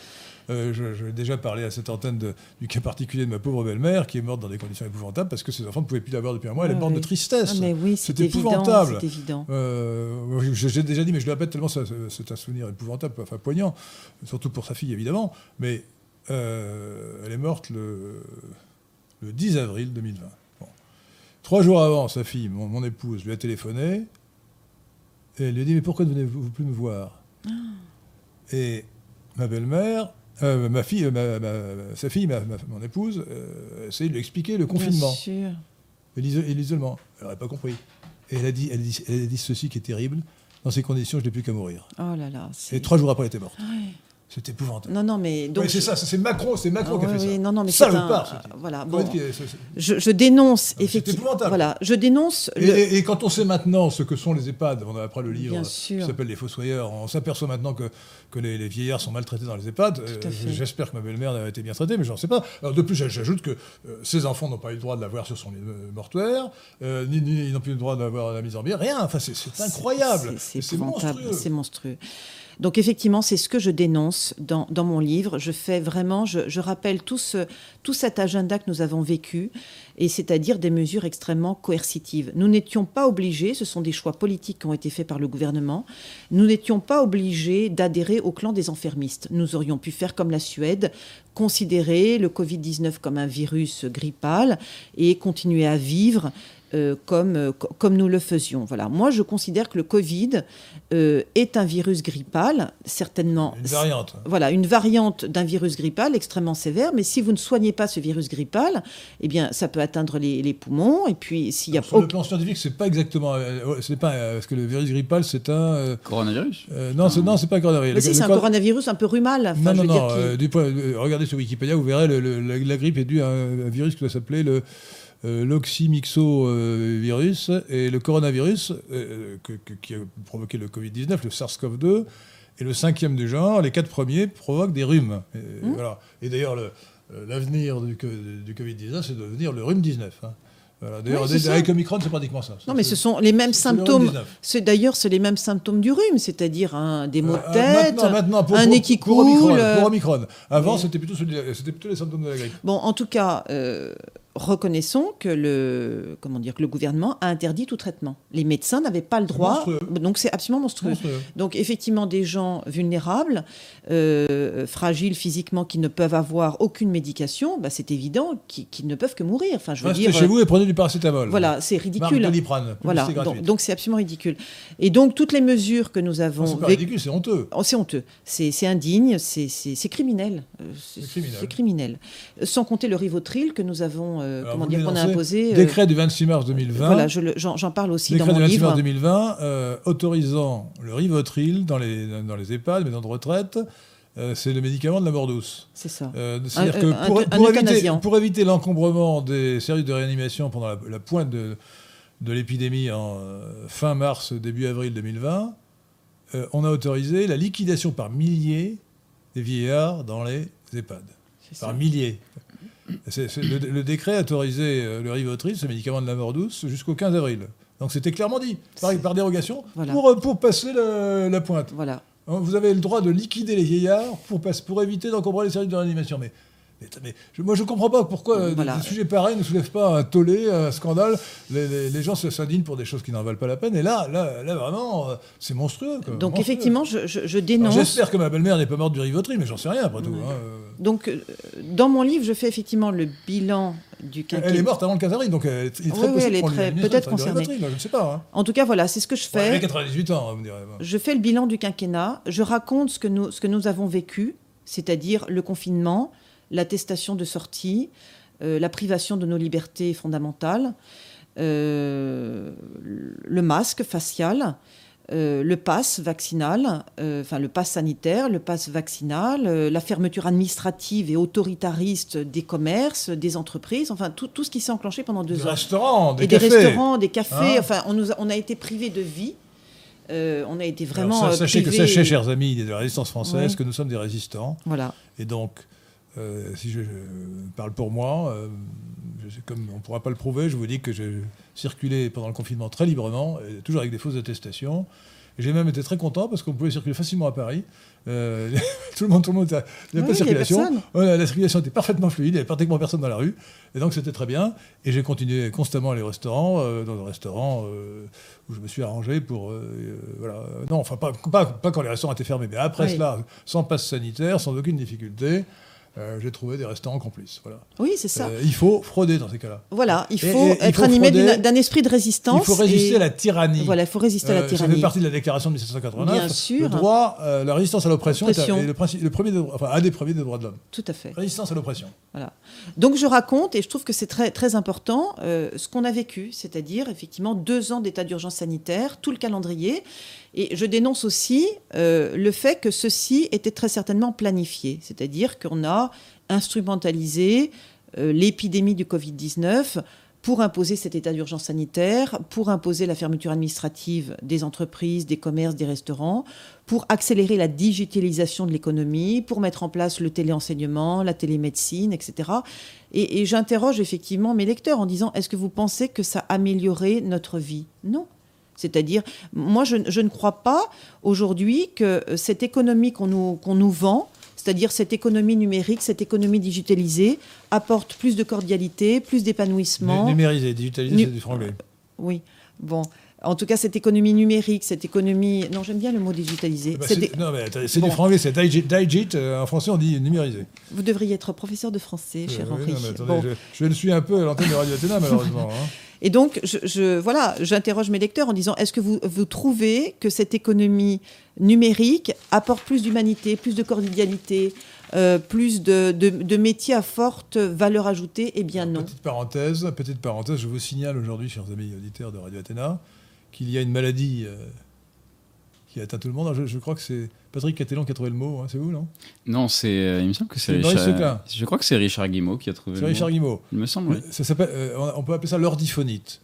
L'ordiphone, c'est le nom français pour dire smartphone ou euh, Ah oui. téléphone mobile perfectionné. L'ordiphone en français.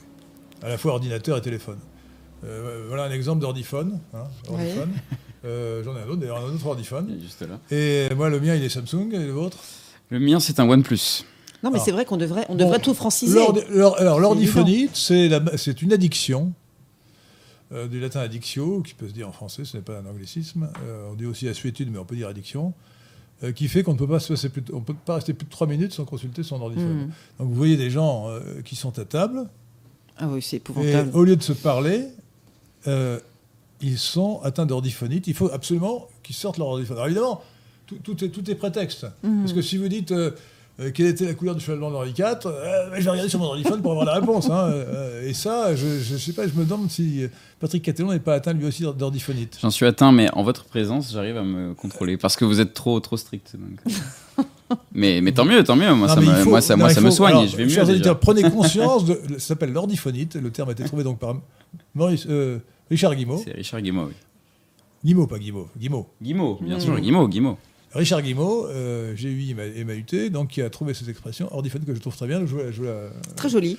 L'ordiphonite, c'est la, plus répandue à l'heure actuelle, c'est vrai. beaucoup plus que le Covid-19. hein. Bien sûr. Tout le, monde est, tout le monde est atteint et on ne peut pas se passer trois minutes de, et tout est, tous les prétextes sont bons. Bien Voilà. sûr. Euh, Non, mais il y a une addiction aujourd'hui euh, à la télévision, une addiction aux réseaux sociaux, une addiction. bah, euh, par- par- non, l'ordiphonite, c'est aussi l'addiction. euh, Voilà. Et, et c'est vrai que ça crée, un- ça, crée de, ça, ça crée de véritables maladies. hein. Il, faut, il faut revenir. Ça s'appelle l'ordiphonite, c'est voilà. une addiction.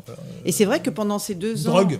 Voilà. Pendant, pendant ces confinements successifs, Ça- ben, ça- je ça dirais s'est que arrangé, hein. ça ne s'est pas arrangé parce que les gens étaient constamment euh, sur l'ordinateur, euh, téléenseignement, télémi- euh, télémédecine, Alors, revenons, visioconférence. revenons sur euh, la question de la planification euh, du phénomène de, de la tyrannie sanitaire.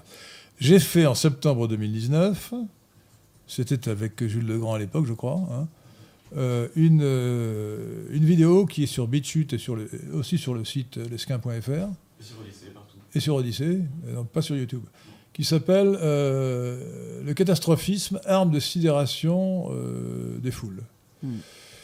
Et à l'époque, c'était avant le Covid-19 qui est apparu à partir d'octobre 2019, donc c'était un mois avant, donc c'était prophétique. Bien sûr. Et, et j'ai- rappelé tout- toutes les exemples, tous les exemples absolument invraisemblables de catastrophisme qui visent toujours à créer la peur, Hmm. la panique, pour manipuler les foules, pour transformer le peuple en foule. Pour que, la, pour que la démocratie fonctionne, il faut que le peuple soit un peuple avec des individus libres et conscients. Quand, quand la panique se met dans la foule, se met dans le peuple, ça n'est plus un peuple, il se décompose en, somme d'individus affolés. Bon. C'est la psychologie des foules de Gustave Le Bon. Et euh, euh, alors, j'ai- rappelez-vous le bug de l'an 2000. euh, Vous Bien étiez né sûr. en, en 2000. Oui, oui, euh, bien sûr, j'étais né, né.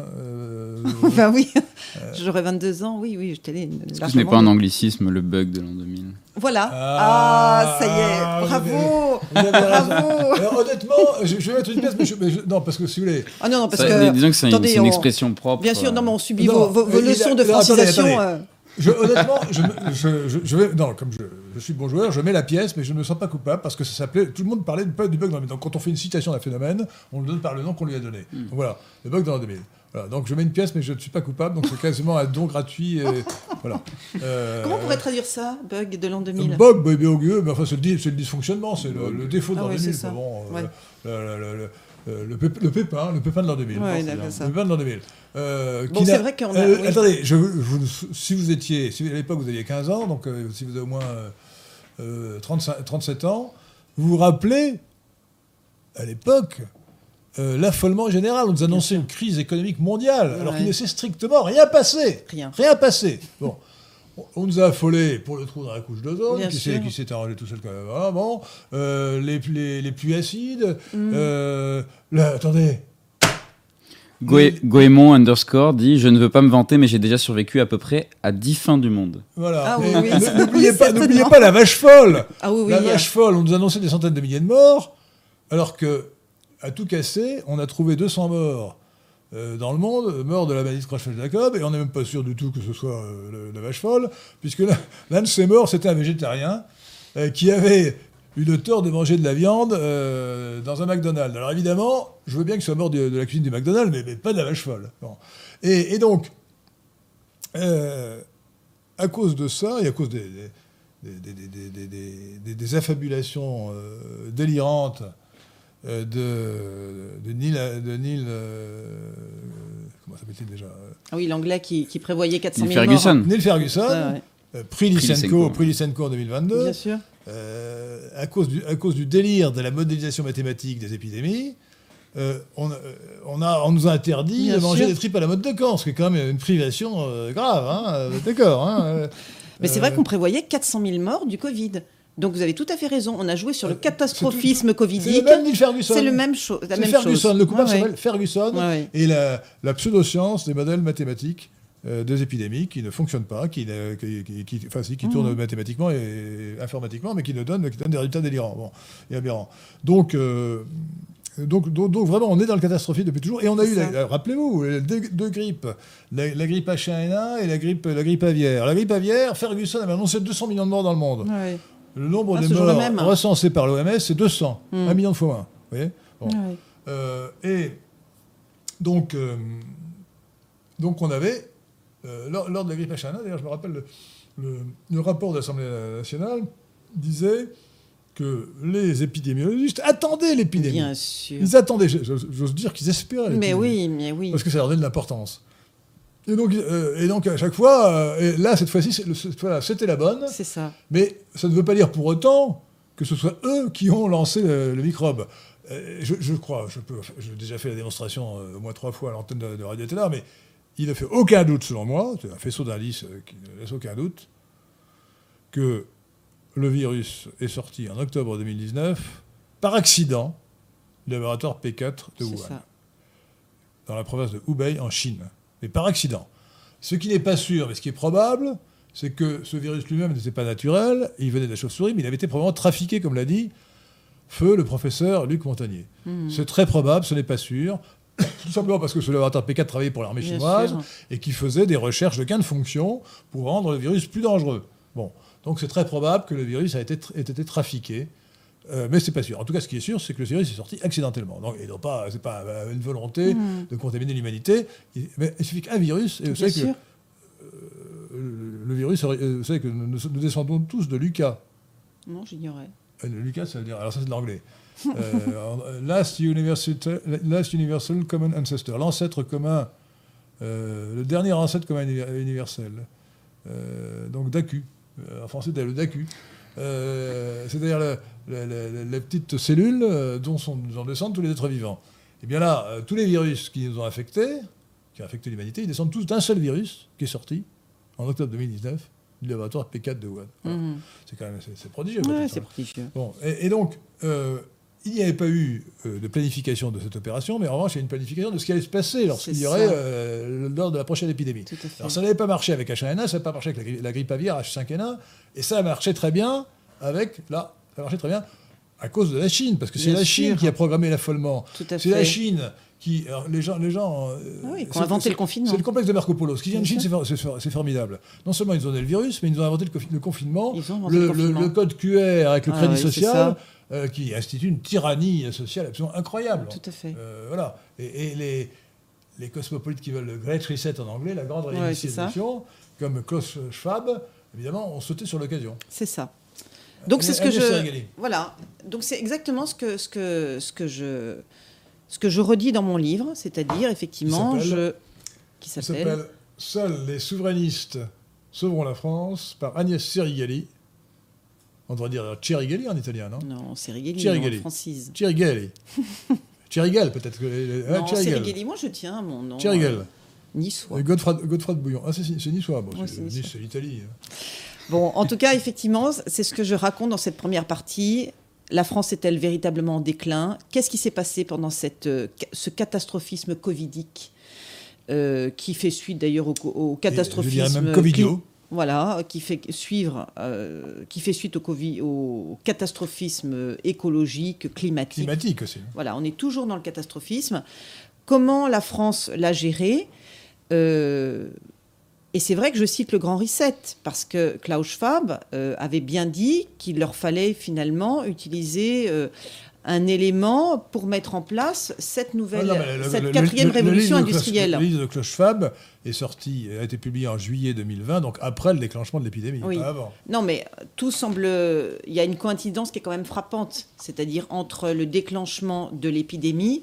Moi, j'ai tendance à parler d'ailleurs de pandémie et ensuite. Euh, c'est une bonne formule. Voilà, euh, de pandémie. Et, et, derrière, ce que, veut faire le grand reset, c'est-à-dire euh, mettre en place une quatrième révolution industrielle, généraliser le QR code, mettre en place une monnaie virtuelle, enfin, nous priver d'un certain nombre de libertés civiques, civiles, économiques, défendre une économie entièrement digitalisée.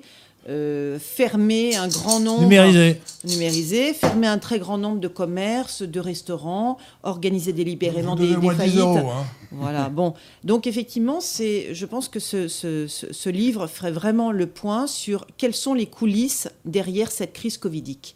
Il s'est passé quelque chose. Il faut que les gens aujourd'hui se rendent compte. est-ce qu'on n'est pas effarés, vous et moi, ne sommes-nous pas effarés par la docilité dû à la panique de cette masse de zombies paniquards masqués vaccinés qui quand même faisait 80% euh, de la population. Hein. Les, et, alors que ce n'est plus obligatoire, il y a encore des gens qui, portent, qui se baladent dans la bah, rue, euh, sont tout seuls, personne à 10 mètres, qui sont avec un masque. Je vous dis encore une fois, le masque ne sert à rien. Sauf à éviter les postillons, mais il suffit de se tenir à plus de 10 cm de quelqu'un pour ne pas risquer de recevoir les postillons. Le, le, masque euh, est une superstition pseudo-scientifique qui repose sur la fausse, sur la fausse théorie la transmission de la maladie par les aérosols. Les aérosols sont des micro-gouttelettes de 2 ou 3 microns de diamètre, micromètre, millionième de mètre. C'est tellement petit que ça ne contient même pas un virus par aérosol et que euh, on peut, il est absolument impossible par les aérosols d'atteindre la dose infectieuse. Donc vous pouvez attraper, c'est pas parce qu'on croise un virus qu'on est malade. Il faut, il faut, que la dose infectieuse soit au moins 100 000 virus. Bon. Donc tout cela est complètement absurde. absurde. Le, masque ne sert à rien, mais c'est même pire que ça. D'ailleurs, on a bien vu depuis que c'est obligatoire en France, que ça a été obligatoire le 1er août 2020, ça n'a pas réduit la contamination. au contraire. Au contraire. Et d'ailleurs, moi j'ai un masque dans la poche parce qu'on ne sait jamais. Euh, euh, et ce masque, il est dans la poche depuis trois mois. Euh, Plein de virus. Ah non, c'est pas vrai d'ailleurs, parce que la coiffeuse m'en a donné un nouveau il y a, trois semaines. Donc, non, mais c'est vrai que c'est. Et, moi, je ne le nettoie jamais parce que ça me, ça me casse les non, Mais moi, je, je, le mets jamais non plus, mais quand je suis rarement obligé dans un train parce que le, le, contrôle est agressif, je le mets. Bah, je, je, me colle des microbes sur les visages. Les microbes sont là, c'est complètement idiot, quoi. Euh, mais c'est vrai que je. En plus, je rappellerai à, l'infini que lorsqu'on lorsqu'on respire, on, on renvoie dans les aérosols ou dans les postillons, on, se débarrasse des microbes qu'on a dans le corps. Quand on les met un masque, les microbes ils restent sur le masque. Et on les avale. Euh, c'est le but d'ailleurs, euh, parce qu'on est censé ne pas les envoyer. Euh, et, on les absorbe la seconde d'après. Donc on se réinfecte en permanence avec ses propres microbes. Donc les, les, derniers qui devraient porter le masque, ce sont les malades. C'est évident.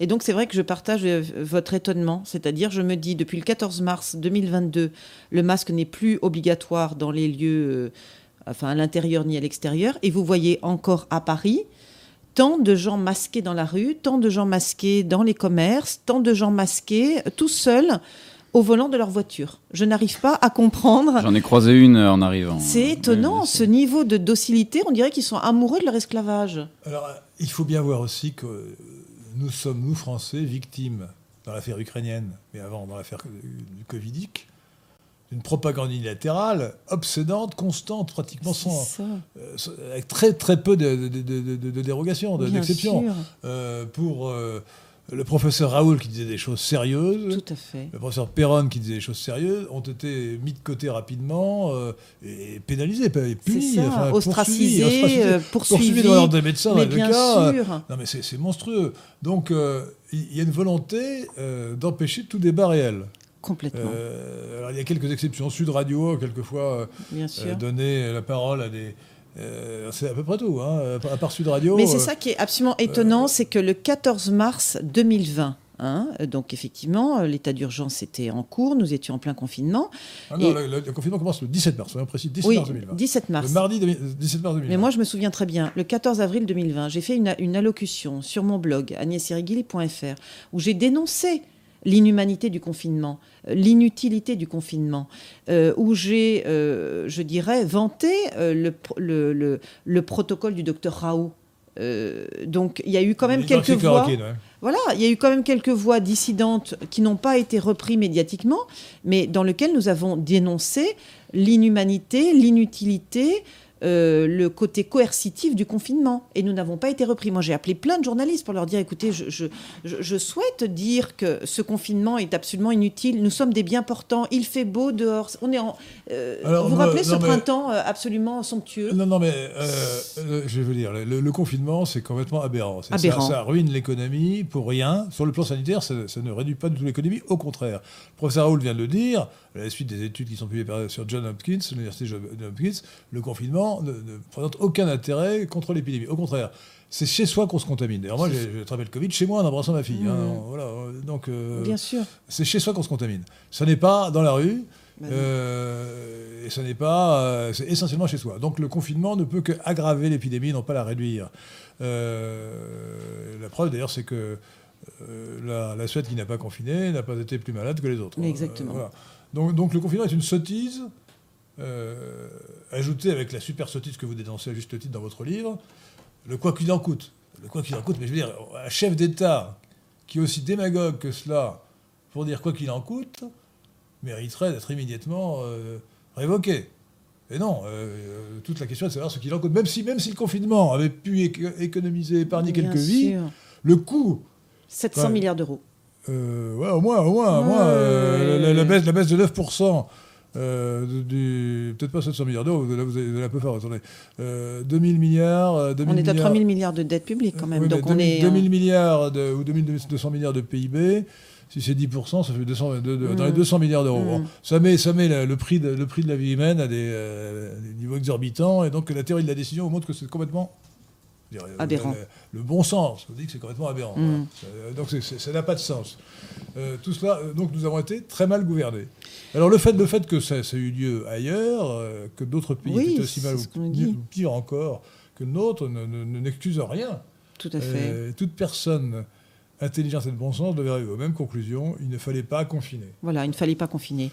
Donc euh, c'est ce que je dis. euh, ce c'est pas Euh, des choix Patrick sanitaires. Est-il d'accord? Absolument. Voilà. Je pense que Mais ça va Attendez, été. même sous, sous la torture, vous ne direz pas autre chose. hein. Oh non, non, non. Donc je considère que ce ne sont pas des choix sanitaires, ce sont des choix politiques largement discutables. C'est vrai que. Ah, attendez, attendez. Honnêtement, on sait maintenant ce qui s'est passé. Ça a été Oui. raconté en détail dans le monde. Bien je, sûr. Je l'ai dit et je le répète. Le 11 février, euh, le, 11, attendez, le 11 mars le 2020, 11 mars. au soir, donc c'était mercredi 11 mars 2020 au soir, le président de la République, Emmanuel Macron, a présidé une cérémonie d'hommage aux victimes de terrorisme au Trocadéro. Tout à fait. Et il a dit ce soir-là, ce soir-là, Bien sûr. euh, jamais, nous, nous- jamais nous, on, ne nous empêchera de profiter des terrasses de nos Bien cafés. sûr. Il me Ouais. semble qu'il est allé au théâtre. Et, et euh, quelques jours avant, il était allé au théâtre avec, Ouais, avec Brigitte et il a bien dit sûr. mais euh, il faut vivre, etc. Le lendemain, à 11h30, euh, le monde a consacré deux pages pour raconter tout ça dans le détail. À 11h30, il a reçu son comité scientifique à la gomme, Oui. euh, qui n'a aucune base de gens légale. incompétents, peu importe, hein, des gens Mm. incompétents euh, comme Delfrécy, l'inepte Delfrécy, qui lui ont mis sous le nez les prévisions ça. de Neil Ferguson pour la France. 400 000 ou 500 000 morts si on ne confinait ça. pas. Sachant que dans le conseil scientifique, il y a un certain Simon Cochenet, co-lauréat du prix Lysenko, prix de des informations scientifiques, c'est un anti-prix, avec euh, Neil Ferguson en 2022. Euh, en 2021, pardon, en 2021, euh, qui, euh, qui est donc, euh, évidemment, il y a vraiment, Neil Ferguson, c'est le pape de. Le, le gars, il avait prévu 200 millions de, de morts pour la, la grippe aviaire, il en a eu 200, et c'est quand même le pape de l'épidémiologie. Ouais. Il faut, le faire. Bon, eh bien, Macron s'est affolé. Au lieu de dire, et bon, très bien, testis unus, testis nullus, un témoignage unique, té- témoignage nul, il aurait dû dire, écoutez, quelles ont été la qualité des prévisions de Bien Ferguson dans le passé? Mais il aurait été édifié. hein. Il aurait été édifié. Ouais. On a exterminé des centaines de milliers de malheureuses bêtes qui n'avaient fait de mal à personne, des, vaches et des, des brebis. Les euh, visons au Danemark. euh, euh, alors non, les visons, c'est pas différent. Ça, c'est autre chose. Ça, ça se défend davantage, parce que le vison était une source, effectivement, de, de, mi- de- de microbes. Oui. Euh, non, là, là, ça, non, fait, ça, fait, ça autant- fait beaucoup de. Ça, ça fait les autant- pauvres visons quand même. autant pour les...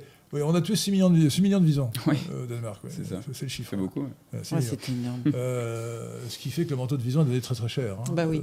Euh, moi qui pensais en offrir un à ma femme, non. euh, trop cher, hein. pas. Euh, je plaisante. hein, rassurez-vous. Oui. Euh, En tout cas, oui, on n'était pas obligé de choisir cette voie, euh, cette voie des enfermistes. donc, donc il s'est fait, il s'est fait intoxiquer. oui, Alors je, je me demande d'ailleurs, parce que pourquoi est-ce que, pourquoi est-ce que les, les- les calculs de ces modèles aboutissaient à favoriser le confinement, à, pré- à- à pronostiquer le confinement, à, prescrire le confinement Pour être raison très simple, c'est que l'hypothèse de départ, c'était que si on confinait, il y avait trois fois moins de, de contamination. c'est ça, Le R0 était divisé par 3. tout à fait. Euh, donc en réalité, le résultat était dans l'hypothèse de départ. Avec les exponentielles, évidemment, euh, Mm. on arrive, on arrive à- bon, dans des, des résultats mirobolants. Euh, et pourquoi a-t-il fait ça? Pourquoi a-t-il créé la, la panique? Peut-être pas seulement pour se rendre intéressant. Peut-être aussi parce que d'ores et déjà, euh, il voulait servir les intérêts de Pfizer. hein. Franchement. Ah oui, euh, Ah oui. je, je pense que Et- et derrière, d'ailleurs, en, juillet, en juillet, derrière en- cette stratégie, en- il y a Big Pharma, juillet, en juillet, en juillet 2021, le, le même, le même euh, Ferguson a dit l'inverse. Il a dit maintenant, il n'y aura plus rien à craindre, il n'y aura plus, plus d'épidémie, parce que tout le monde est vacciné. Eh bien, trois mois après, Ah oui. c'est encore trompé.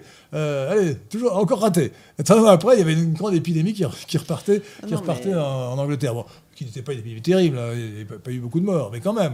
Donc il s'est trompé dans toutes ses prévisions. Mais on sait maintenant que le vaccin, euh, justement, n'empêche pas la contamination. Non, mais je pense que c'est un choix de. D'abord, l'Union européenne a acheté des millions de vaccins. Une fois que ces, ces millions de, de vaccins, enfin, d'ailleurs, c'est pas des vaccins, hein, parce qu'une fois que ça n'a rien à voir avec un vaccin, c'est une thérapie euh, génique à base d'ARN messager, euh, euh, euh, Là, expérimentale. là, vous chipotez sur le terme. Non, non, mais attendez, quand, Euh, un vaccin, c'est ce qui protège contre une maladie. Non, non, attendez. voilà. Euh, quand on s'est fait vacciner euh, petit contre la rougeole, contre la rubéole, on s'est fait vacciner une fois.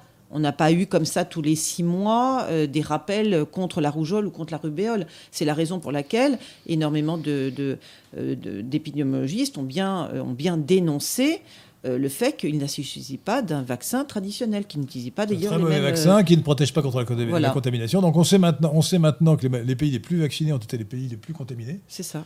Euh, donc c'est quand même hallucinant. Parce Et que qu'il y a des effets après- secondaires après multiples. la- alors en plus, les effets secondaires, on n'en parle sûr. pas beaucoup, mais ils sont considérables. Considérable. D'où la, la fameuse blague de mauvais goût, euh, une dose, deux doses, thrombose. Hein, Non, mais c'est gravissime. on en rit, mais malheureusement. Mais on en rit, mais beaucoup gens, de y gens- compris des sportifs, Non, non, mais bien morts sûr, mais c'est évident. Beaucoup d'AVC, beaucoup de crise cardiaque, beaucoup de problèmes gynécologiques hein, chez les femmes hein. Autrement dit, je reviens au professeur Raoul, qui lui est une autorité scientifique, Bien il sûr. a dit euh, on ne peut pas dire que le vaccin présente un intérêt, c'est un euphémisme, présente un Bien intérêt sûr. pour les gens qui n'ont pas de facteur de risque. C'est ça. Pour les gens qui ont un facteur de risque, c'est l'âge, le grand âge, l'obésité, le diabète, la maladie cardiovasculaire. Euh, le vaccin peut se discuter puisqu'il réduit le risque de forme grave euh, et, et de mort. Mais quand on n'est euh, pas dans une personne à risque, si on est jeune et pas atteint d'obésité ni de diabète, euh, le risque, le risque d'avoir une forme grave est égal à zéro. Alors la Mm. moitié de zéro, c'est zéro. Donc si, on dit- si, si le, le vaccin ne divi- divise par deux, ce qui est d'ailleurs pas génial, le risque de forme grave, eh bien, euh, ça ne présente aucun intérêt pour celui qui n'a qui qui- qui aucun risque de, de- de cette nature parce qu'il est jeune. Bon. Bon, par exemple, euh, un exemple au hasard, Patrick Catellon, il est jeune, En pleine forme. J'ai Euh, il j'ai a 25 ans. il n'a pas de diabète, Non. il n'est pas, encore obèse, mais ça, ça- Ça va. ça pourra venir. J'ai un petit peu de marge, mais bon. Euh, non, non, il est pas- donc, Non, il est euh, à mon avis, euh, si vous n'avez aucune maladie spéciale, vous n'avez surtout pas besoin de vous faire vacciner. hein. Non, mais ça a été toute une. Euh, finalement, quand, quand- quand on revoit euh, la, la pression que nous avons subie pour nous faire vacciner, moi je suis, je fais partie de la grande famille des résistants.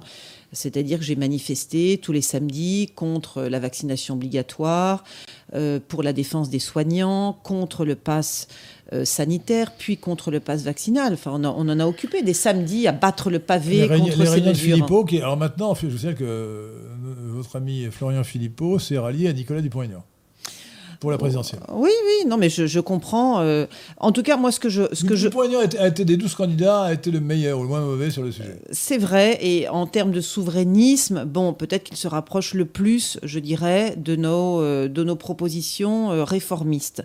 Mais je le redis, le souverainisme que je défends, c'est une France souveraine, un peuple souverain, l'inscription des racines chrétiennes de la France dans la Constitution française. Donc moi, je représente la droite souverainiste et catholique, et je suis désolée, je ne suis pas représentée par ces douze candidats. Par contre, si dans le gouvernement qui va se créer une fois les élections présidentielles, si on ouvre la porte euh, aux à la droite souverainiste et catholique que je représente, bah, tant mieux. C'est la raison pour laquelle j'ai envoyé mon livre à tous les candidats, enfin en tout cas aux candidats de droite, pour leur dire écoutez, moi je je défends, euh, comment dire, j'ai écrit un mode d'emploi gouvernemental. C'est un véritable programme opérationnel, concret, pragmatique et qui est euh, C'est- C'est un peu une uchronie, c'est-à-dire que c'est. Vous imaginez ce qui serait passé si euh, vous aviez été aussi. Euh, euh, votre clone avait été euh, et, et devait être élu président de la République euh, le 24 avril Non, mais c'est 2022. c'est vrai que c'est un programme, c'est le programme présidentiel des souverainistes. Mais il peut devenir aussi le programme gouvernemental des, euh, je dirais, d'un futur candidat. Il est, les propositions que je. Il, faut- il faudrait quand même qu'il ait, qu'il ait- qu'il ait son chemin, faut- de, chemin de Damas. hein. voilà, bon, il faut qu'il, Vraiment, effectivement, euh, qu'ils comprennent ce que, que, que- que le On souverainisme. peut toujours rêver. euh, Oui, on peut euh, rêver. Ma- Macron a le chemin de Damas. euh, Bah, il- Bon. Il faudrait vraiment faire euh, un virage à 180 degrés. En tout cas, je dénonce, euh, je dirais, l'échec du progressisme. C'est-à-dire que euh, l'échec du progressisme, c'est euh, un, gouvernement totalement athée, où l'État est omniscient et où on défend davantage les droits LGBTistes que les, valeurs chrétiennes. Donc, je considère que ce, progressisme nous mène vers l'abîme, nous mène vers le déclin, nous mène vers la déliquescence.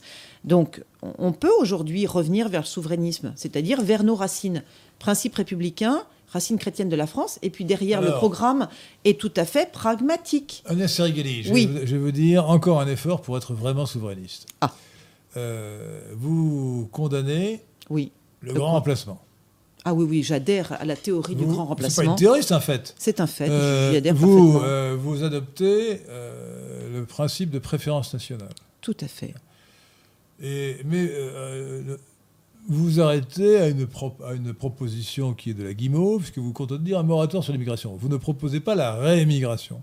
Alors si on veut empêcher le grand remplacement, il faut la réémigration, c'est-à-dire l'inversion des flux migratoires, euh, qui est très simple. J'ai déjà expliqué que c'était une algèbre élémentaire. Actuellement, on a x moins y égale plus de 100 000. Il faut que x moins y égale moins 200 000. x et y, ce sont les entrées et les sorties. Hmm. Bon. Euh, le- entre les immigrés et les émigrés, la différence est de plus de 100 000. Il y a plus d'immigrés que, d'émigrés euh, chaque année. Ben, il faut simplement chaque année faire l'inverse, passer de plus de 100 000 à moins de 100 000, ce qui veut dire qu'il y aura, euh, au, bout de, au bout de 10 ans, au bout de, au bout de 10 ans, 2 millions euh, en moins. Enfin, Je simplifie, puisque euh, certains Français pourront partir. Mais il faudrait, faire, re- faudrait, faudrait Mais- faire revenir les, les, les Français, mais qui ne sont pas des immigrés, parce qu'ils sont, sont de nationalité française. Mais sur la souveraineté, je défends bien sûr la souveraineté identitaire de la France. hein. J'adhère d'ailleurs à ce que souveraineté dit identitaire. voilà souveraineté identitaire de la France. J'adhère parfaitement à la définition euh, que donnait Charles de Gaulle des Français. Nous sommes un peuple européen de race blanche, de culture Euh, est-ce grecque que et latine et de religion chrétienne. Vous le dites. Voilà. J'en suis témoin, vous l'avez Donc- dit quelques fois. Donc j'adhère. Et, et vous voulez pas tant que je le rappelle, non voilà, non mais Hein je, je viens de le dire. Et et vous en donc faites une bonne invitation. voilà, tant que nous euh, ah oui parce que vous le dites avec l'accent de, de De Gaulle. Ah, il le fait très bien. Henri Il le fait très bien. C'est très bien qu'il y ait. Bon, je m'arrête. Bon. Je vous laisse. je vous laisse. Et, et c- et c'est vrai que euh, si nous ne savons pas, aujourd'hui, euh, les progressistes, je dirais même les mondialistes, ont tendance à nous, à nous décrire le bien fondé d'une France multiculturelle, multiethnique, multiraciale, multireligieuse. Bon, ce n'est pas la France. Voilà, ce n'est pas la France.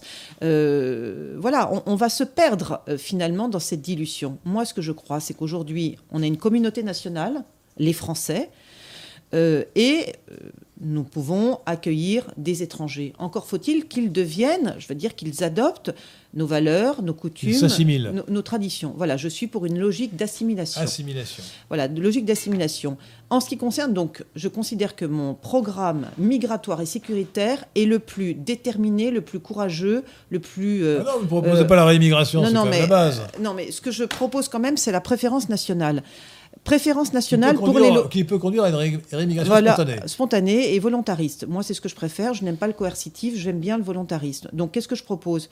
Je propose euh, d'abord la déchéance de nationalité pour tous les délinquants binationaux ou étrangers. Ça, chose. voilà. Ça, ça- ça, écoutez, c'est c'est élémentaire. Bon, c'est élémentaire. Bon, et effectivement, sur la préférence nationale, je propose la préférence nationale pour les revenus sociaux, pour les logements sociaux, pour les emplois publics et privés. Donc, je ne peux pas dire mieux. C'est-à-dire, pour moi, on doit recruter français, Alors, produire français, manger Très français. bien. Encore un effort pour être vraiment souverainiste. Et Sergeli, euh, il faut que la France sorte de l'Union européenne et de l'euro. Il faut que la France sorte de l'OTAN. Or, avec ma grande surprise, vous Non, voulez que la non. France reste dans ce machin. Bien sûr, oui, ce euh, magma de- technocratique Non, et bureaucratique. l'intégrité et bureaucratique qui est l'Union européenne. et dans sûr. ce, cette, euh, ce système d'asservissement des États occidentaux aux États-Unis d'Amérique, qui est l'OTAN. Pour Il faut l'instant, que la France, si elle doit être souveraine, elle doit sortir de l'OTAN. Je vous rappelle que De Gaulle, que vous citiez tout à l'heure, l'a fait sortir non pas de l'Alliance Atlantique, parce qu'à l'époque. ben oui, nous sommes euh, membres fondateurs, à- la à- France. À, l'époque, et alors, et à l'épo- à l'époque, la, la menace soviétique était encore là. hein. Bien sûr. Elle a disparu en 1991.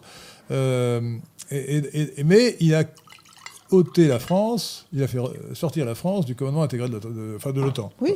Alors, bon, donc il faut absolument sortir. D'ailleurs, c'est ce que propose euh, Mélenchon, à juste titre. hein. Ah Oui, donc, alors effectivement, Mélenchon, euh, voilà, il, il se, il se dit souverainiste de gauche, enfin, ou en tout cas, on lui attribue ce souverainiste de gauche en voulant sortir de l'OTAN et de l'Union européenne. Moi, non. Je, je considère que, je vous l'ai dit, vous je suis. pas assez souverainiste. Vous avez encore Voilà, je suis. Non, non, mais je. je- vraiment souverainiste. non, mais je défends un néo-souverainisme, un, un souverainisme modernisé, revu à l'aune de notre 21e siècle. Mitigé, mitigé. Je ne suis pas euh, anti-Maastricht, je ne suis pas euh, frexiteuse. Euh, je, je pense, non, mais pour Maastricht, je pense qu'il faut des, des- des règles de bonne gouvernance, gesti- de, a- de gestion. On n'a pas besoin que ça nous soit imposé de l'extérieur. Voilà, non, mais on n'est pas capable. Regardez bien aujourd'hui, on a, on a euh, dépassé tous ces critères. Eh ben, regardez, aujourd'hui, il n'y a plus de gouvernance, c'est-à-dire on a le quoi qu'il en Non, coûte. non, on dépense bah, de l'argent qu'on n'a la, pas. La solution, c'est de, de nommer des, de, délire de bons députés, de, d'élire un bon président de la République. Ça n'est pas de nous, rendre esclaves d'une autorité étrangère, qui de plus, en fait, n'a, aucun effet, puisque bien que, bien que les, tri- les- les critères de Maastricht, euh, les 3% de déficit C'est ça. et, Et 60%, de- d'endettement public euh, ne soient pas respectés, euh, personne, ne peut- tout le monde s'en moque. Donc Voilà. en fait, ça n'a aucun intérêt. Oui, mais c'était, je trouve que c'est très bien de se donner quand même des règles de bonne Voilà, la, gestion. la règle de bonne gestion, c'est l'équilibre budgétaire. Voilà, l'équilibre budgétaire, d'ailleurs, c'est ce que je défends dans mon livre. Ouais, absolument. Euh, voilà. Alors maintenant, euh, maintenant autre sujet, autre sujet de préoccupation. Je vous trouve un petit peu, vous donner un peu dans l'écologisme, et ça, ça me choque. Euh, Je suis environnementaliste. Oui, bon, d'accord. Mais euh, vous- alors, attendez, le- ce qui, m'a fait dresser les cheveux sur la tête, Ah. c'est le- le- l'endroit où vous parlez de brigade environnementaliste. Alors, vous voulez, c'est pire, Ah que, oui. c'est pire que la tyrannie sanitaire, c'est la tyrannie, la tyrannie écologiste. Vous voulez, vous voulez qu'on aille. On- on vous voulez que des gens viennent chez vous pour voir pas si, du tout si ça. vous laissez couler l'eau euh, en vous brossant non, les dents. non, non, c'est pas euh, vrai. Si, euh, Ah non, non, vous racontez bien, oh non, non, vous si m'avez mal lu. bien le, le- le papier là où Oh il non, faut. non, non, non, Henri, si vous m'avez faites mal du lu. tri comme il faut. Euh, si euh, vous éteignez bien euh, l'ordinateur avant de vous coucher. Ce n'est pas du tout cela. C'est ça la brigade. C'est le, le flicage généralisé de la population. C'est absolument faux. mais c'est affreux ce que vous dites. Non, alors d'abord, j'ai écrit une grande partie de mon programme en écoutant, en dialoguant, etc. Les jeunes générations, et je, et je les comprends parce que je partage leurs aspirations et leurs attentes, sont très très sensibles à la question de l'écologie, à la question de l'environnement. D'accord? La Terre est notre maison mère. Et je partage il, faut, il, leur, faut leur, il faut leur ouvrir les yeux. leur point de vue. De ce point de vue, qu'est-ce que je propose? Je propose que chaque commune ait une brigade environnementale. Mais c'est épouvantable. Non, qu'est-ce que c'est une brigade environnementale? J'explique son, son, son objectif. Je suis persuadée que je suis persuadée que- je suis persuadée que les deux jeunes gens là qui sont Mais face à moi adhéreront à ce que, à ce que je vais dire. parce qu'ils sont jeunes qu'ils sont idiots. Non, non, mais brigade environnementale, c'est quoi? C'est la lutte contre les incivilités. C'est la lutte contre les incivilités, la lutte contre les tags, la lutte contre les nuisances euh, la police sonores. municipale, pas besoin d'inviter une, une Non, brigade non, non, non, non, non, non, je veux une police environnementaliste, c'est-à-dire qui soit spécialisée là-dessus. Euh, en plus, vous, vous défendez la, la biodiversité. Mais ça n'a aucun sens. ah oui, je défends la biodiversité, c'est-à-dire la faune et la flore. Mais c'est comme, mais c'est ridicule. Pourquoi Euh, vous- je suis contre Attendez, Il y a aussi. 50, il y a 50 attends, chers amis auditeurs de Radio Ténat, il y a 50 millions d'espèces dans le monde. On ne sait même pas si c'est 50 millions, 70 millions ou 30 millions. Euh, et ça veut dire qu'il en- il, il- il naît des milliers d'espèces tous les ans. Personne ne sait quelle est réellement la biodiversité. Non, non, Euh, les, études officielles qui ont été faites ont été démenties par des gens plus savants qui ont montré que tous ces chiffres étaient complètement bidons et calculés de manière Non. euh, artificielle. Je partage Et pas d'ailleurs, votre même, point de même, vue. même s'il y avait une réduction de la biodiversité, qu'est-ce que ça pourrait nous faire? Non, non, Enfin, moi, je suis écoutez, très attachée à la faune euh, et à la flore. On a les- nos ancêtres on ont, éliminé les prédateurs qui mangeaient nos, nos troupeaux, les, à savoir les loups et, et les ours. Et par stupidité de biodiversité, on, on- on réintroduit les loups, notre ennemi héréditaire, en France. C'est complètement ridicule. C'est- bon, les, les loups, le loup est un animal très noble. Il est très bien dans les forêts canadiennes ou les forêts sibériennes. Mais en France, si vous voyez un loup, tuez-le. hein. c'est un ennemi. Voilà. Bon, je vois Il est bien quand il est loin de chez nous. Quand il Voilà. chez nous. Voilà, c'est un immigré qui est mal, euh, un immigré euh, clandestin, et même pas clandestin d'ailleurs, euh, qui est autorisé maintenant, par, protégé par la loi. C'est-à-dire qu'on indemnise les gens, euh, les éleveurs de, de- de moutons, parce que le, le- le loup a mangé le mouton. Bon. euh, On va pas éliminer tous les loups. Bah, pourquoi mais attends, ils ont été éliminés de France depuis longtemps. Non, non, mais- Attendez, il faut, il faut Bah, contre les lois, non, il faut non, protéger les, les- C'est un prédateur. Attendez. Bah, Euh, bon, pas. Non. Vous, savez, vous savez que- vous savez même que, figurez-vous que les écolos de Strasbourg, du conseil municipal de Strasbourg, ont dit euh, que les rats, ils, ils n'ont pas admis qu'on dise Ah ouais. du mal des rats. Oui, non, mais là, Euh, là- non, mais là, ça alors, ce n'est- devient. Ce n'est pas un animal nuisible, c'est un animal commensal. Ah, oui. Il me semble qu'ils ont un énorme problème également avec les castors qui ont été réintroduits comme ça ça, ouais, avec un animal. euh, Ah du bah, le, castor, le castor est un gentil animal qui n'est pas méchant. Non, mais il est nuisible s'il est en trop. Ah, en trop grand nombre. en trop Ouais. grand Donc, nombre, écoutez, euh, la biodiversité, il n'y a aucune raison d'être attaché à la biodiversité. Ben Euh, L'homme, en- l'homme en se développant, a éliminé quantité d'espèces.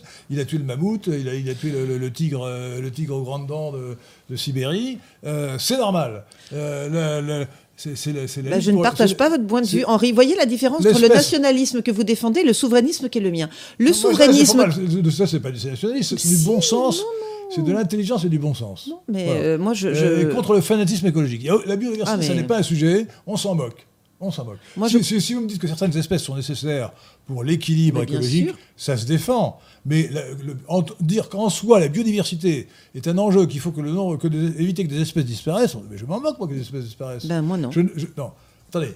En revanche, en revanche, je suis pour le bien-être animal. Je- Complètement. Vous avez Alors, vu que je veux effectivement Alors, euh, voilà, supprimer tous les abattages C'est rituels. quand même un bon Hein. point quand même sur Ah, ce sujet. même. Vous condamnez à l'abattage rituel Tout à fait. cachère ou halal. Pourquoi? Parce que il fait souffrir la bête. Exactement. Euh, Et je suis contre on, la on maltraitance l'égorge, animale. on, on égorge la, mal- la- la malheureuse vache sans l'étourdir, et donc euh, elle se vide de son sang. C'est atroce, quoi. Atroce. Donc il faut savoir que la religion juive et la religion musulmane prescrivent euh, des rites d'abattage qui sont cruels. Cruel. Et c'est insupportable en France. On ne devrait pas accepter ça. Exactement. Et ça, je, je souhaite vraiment, je, je défends l'interdiction de ces abattages rituels. Mais revenons, alors par exemple pour la chasse, parce que c'est vrai que, voilà, moi je suis par exemple pour l'interdiction de la chasse le, dimanche. Bah oui, Euh, et il faut. alors, bah en oui. plus, le repos dominical, vous nous sortez de repos dominical. Ah oui, alors ça, je suis très attachée. Voilà. Alors Moi, ça, c'est une de mes. contre le repos dominical. Alors, je trouve ça c'est contre la liberté individuelle. C'est une. C'est- Je peux tout hérétique. Bah si, si, repos vieillerie de l'Ancien. Testament. D'ailleurs, on a transporté ça du, du sa- du samedi, le sabbat au dimanche. Et, et Je suis très non. attachée au repos dominical. Attendez. euh, Je suis très attachée au repos dominical. Et mais donc, oui, est-ce que je. Non, mais je c'est la propose. théocratie, ça. Mais non, donc, voilà. théocrate. Non, mais voilà, euh, ce qui fait, je dirais, ma singularité, euh, mon audace, euh, c'est que je propose des choses que les, les autres candidats n'oseraient jamais proposer. Ce que vous ne comprenez pas, c'est que le, le repos, des- le, le repos Non, mais moi, ça me choque, je vais vous dire. Figure, figure, euh, c'est le troisième commandement du décalogue, euh, avec d'ailleurs une, une explication saugrenue, c'est parce que Dieu s'est reposé le septième jour. On Ben ne voit, oui. voit pas très bien le rapport. Enfin, pourquoi Dieu, Dieu aurait-il besoin de se reposer le septième jour? Je demande un peu. Bon, tout ça n'est pas très sérieux. Mais surtout, dans euh, cette- ce, ce repos dominical, du, du sabbat, ou du- c'est en fait, aujourd'hui, c'est dans le Code du travail. Bon, moi, je ne vais pas sacraliser une disposition du Code du travail qui était appliquée euh, en 500 ans euh, avant Non, mais regardez, euh, aujourd'hui- euh, chez le peuple hébreu. Non mais regardez euh, Henri, aujourd'hui, non mais aujourd'hui, euh, le, le dimanche est considéré par nombre d'entreprises comme un jour comme un autre, Oui, d'accord Elles Ah, ont raison. Bon, moi je ne suis pas d'accord. Donc jour, il faut aller à la messe. voilà, donc moi je Donc, vais à la on peut- messe. On peut y aller le soir. Bon, non non bon, non non bon, moi je vais à la messe tous les dimanches et Si, on ah, se termine à- si, ah. si- si le, le travail se termine à 17h, on peut aller à la messe à 18h. Bon, moi, je vais à la messe tous les dimanches bien, à félicite. 11h, en tant que fervente catholique. Et ce qui me choque, c'est. À Saint-Germain-en-Laye. Non, à Saint-Germain-des-Prés. Je vais souvent à Saint-Germain-des-Prés ou à Oh, Sainte-Clotilde. C'est plus chic. Voilà. Et donc, ce qui me choque, c'est que quand je me rends effectivement à la messe, tout- tous les, toutes les brasseries, tous les restaurants, tous les cafés euh, sont ouverts. Pourtant, les, les, les cloches sonnent à voler, appellent, les, appellent je dirais, les, les fidèles à venir euh, à la messe dominicale. Mais voilà, c'est un jour comme un autre. Et je vais vous dire, je pense qu'aujourd'hui, pourquoi il y a tant de séparations, pourquoi il y a tant de divorces, pourquoi il y a tant de tensions dans les familles C'est parce que les, les- les gens ne se retrouvent plus. Donc pour moi, le repos dominical, c'est aussi le respect de la famille. Il faut aujourd'hui avoir un jour où les gens ne Ah, mais- travaillent mais pas là, je et suis puissent se retrouver. Attendez, non, non, mais je suis Voilà. Donc il faut, bien un jour il faut que les- ou un Oui, jour mais de, ça, de familial. C'est- Le dimanche, c'est le jour de la famille. Voilà, c'est le jour de la famille. Mais c'est une chose de dire que les familles doivent se retrouver le dimanche, et c'est une autre jour de dire qu'il faut interdire aux gens de faire quoi que ce soit le dimanche. Oui, mais attendez. Euh, Vous êtes, vous êtes théocratique. Non, je ne suis pas Euh, théocratique, moi, je mais- suis- euh, Mais il y a beaucoup de gens Vive qui la famille. Euh, Effectivement, je reçois ma famille, euh, mes enfants, mes petits-enfants le dimanche, avec, plaisir, avec bonheur. Euh, pour autant, c'est pas une raison Mais pour moi, ça- rendre ça, obligatoire. Mais voilà. non, mais Il faut que attendez. les gens soient libres. Vous êtes brouillé avec la liberté. Non, je trouve que travailler du lundi au samedi, c'est déjà largement suffisant.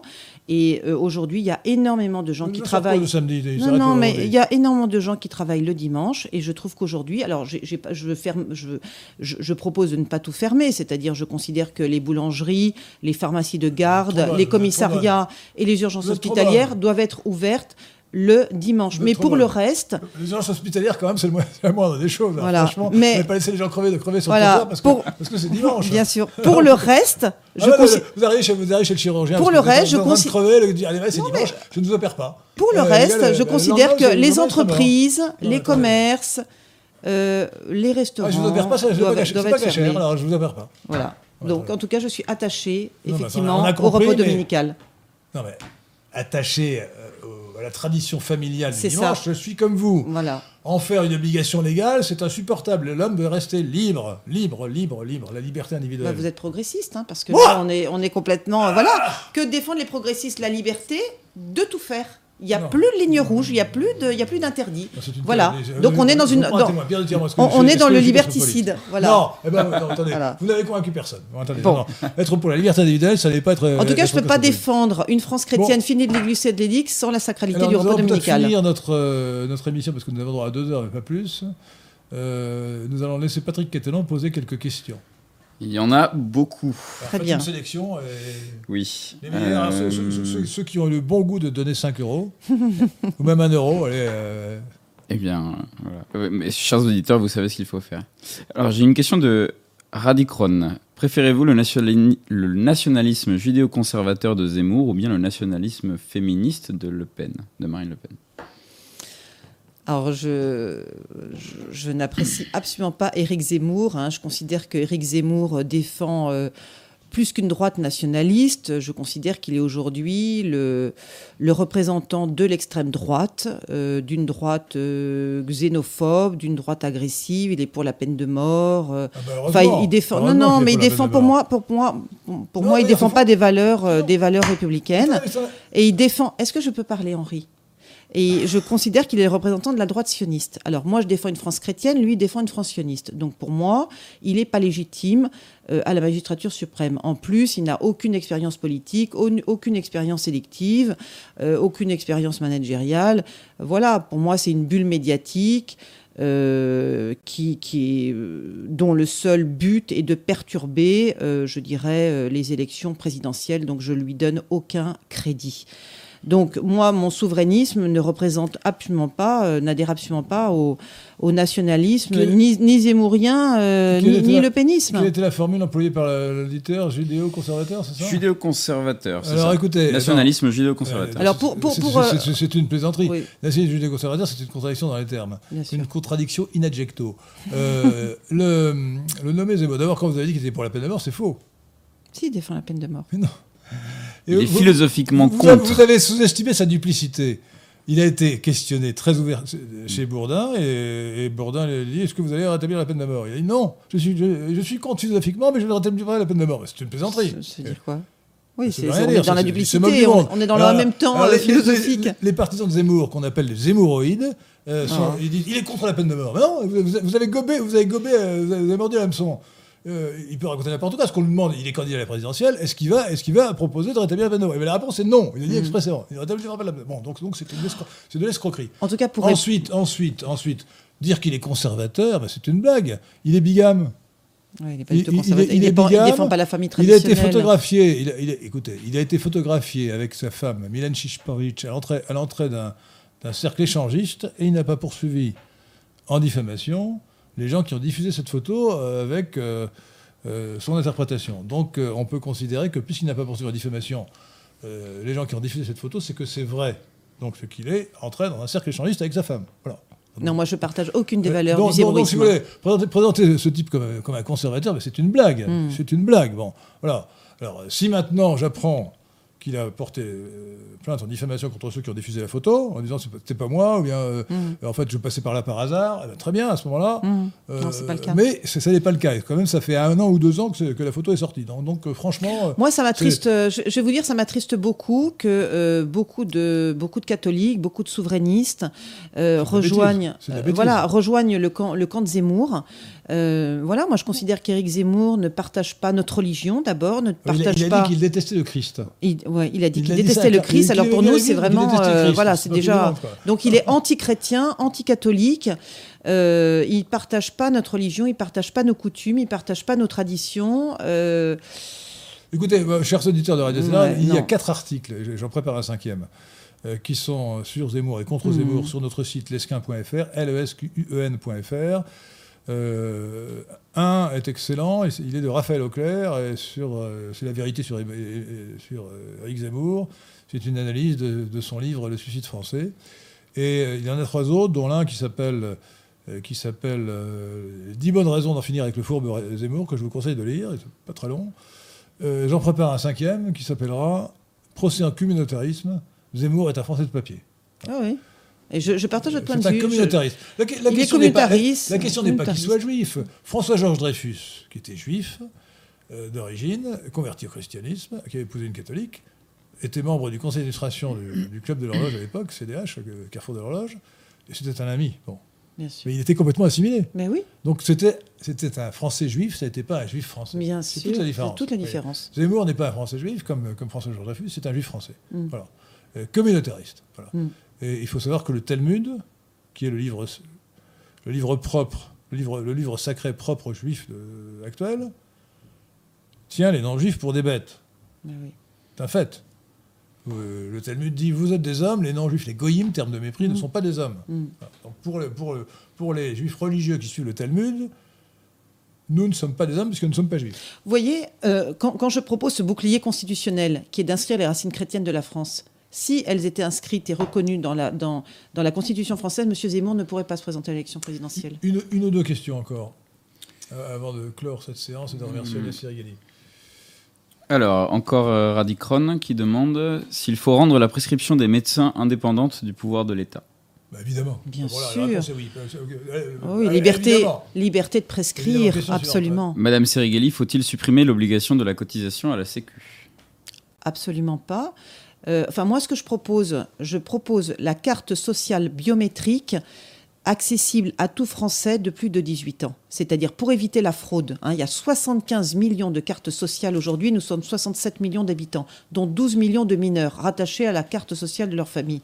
Donc c'est pas normal, il y a trop de fraude. Programme, Donc, programme euh, du PNL, euh, obligation euh, d'assurance maladie comme l'obligation d'assurance auto, mais avec euh, liberté de choix de, sa, de son assurance, de, sa compagnie d'assurance. Donc on pourra sortir du système euh, actuel pour prendre, pour s'assu- pour s'assurer ailleurs. Voilà, c'est ça que nous proposons.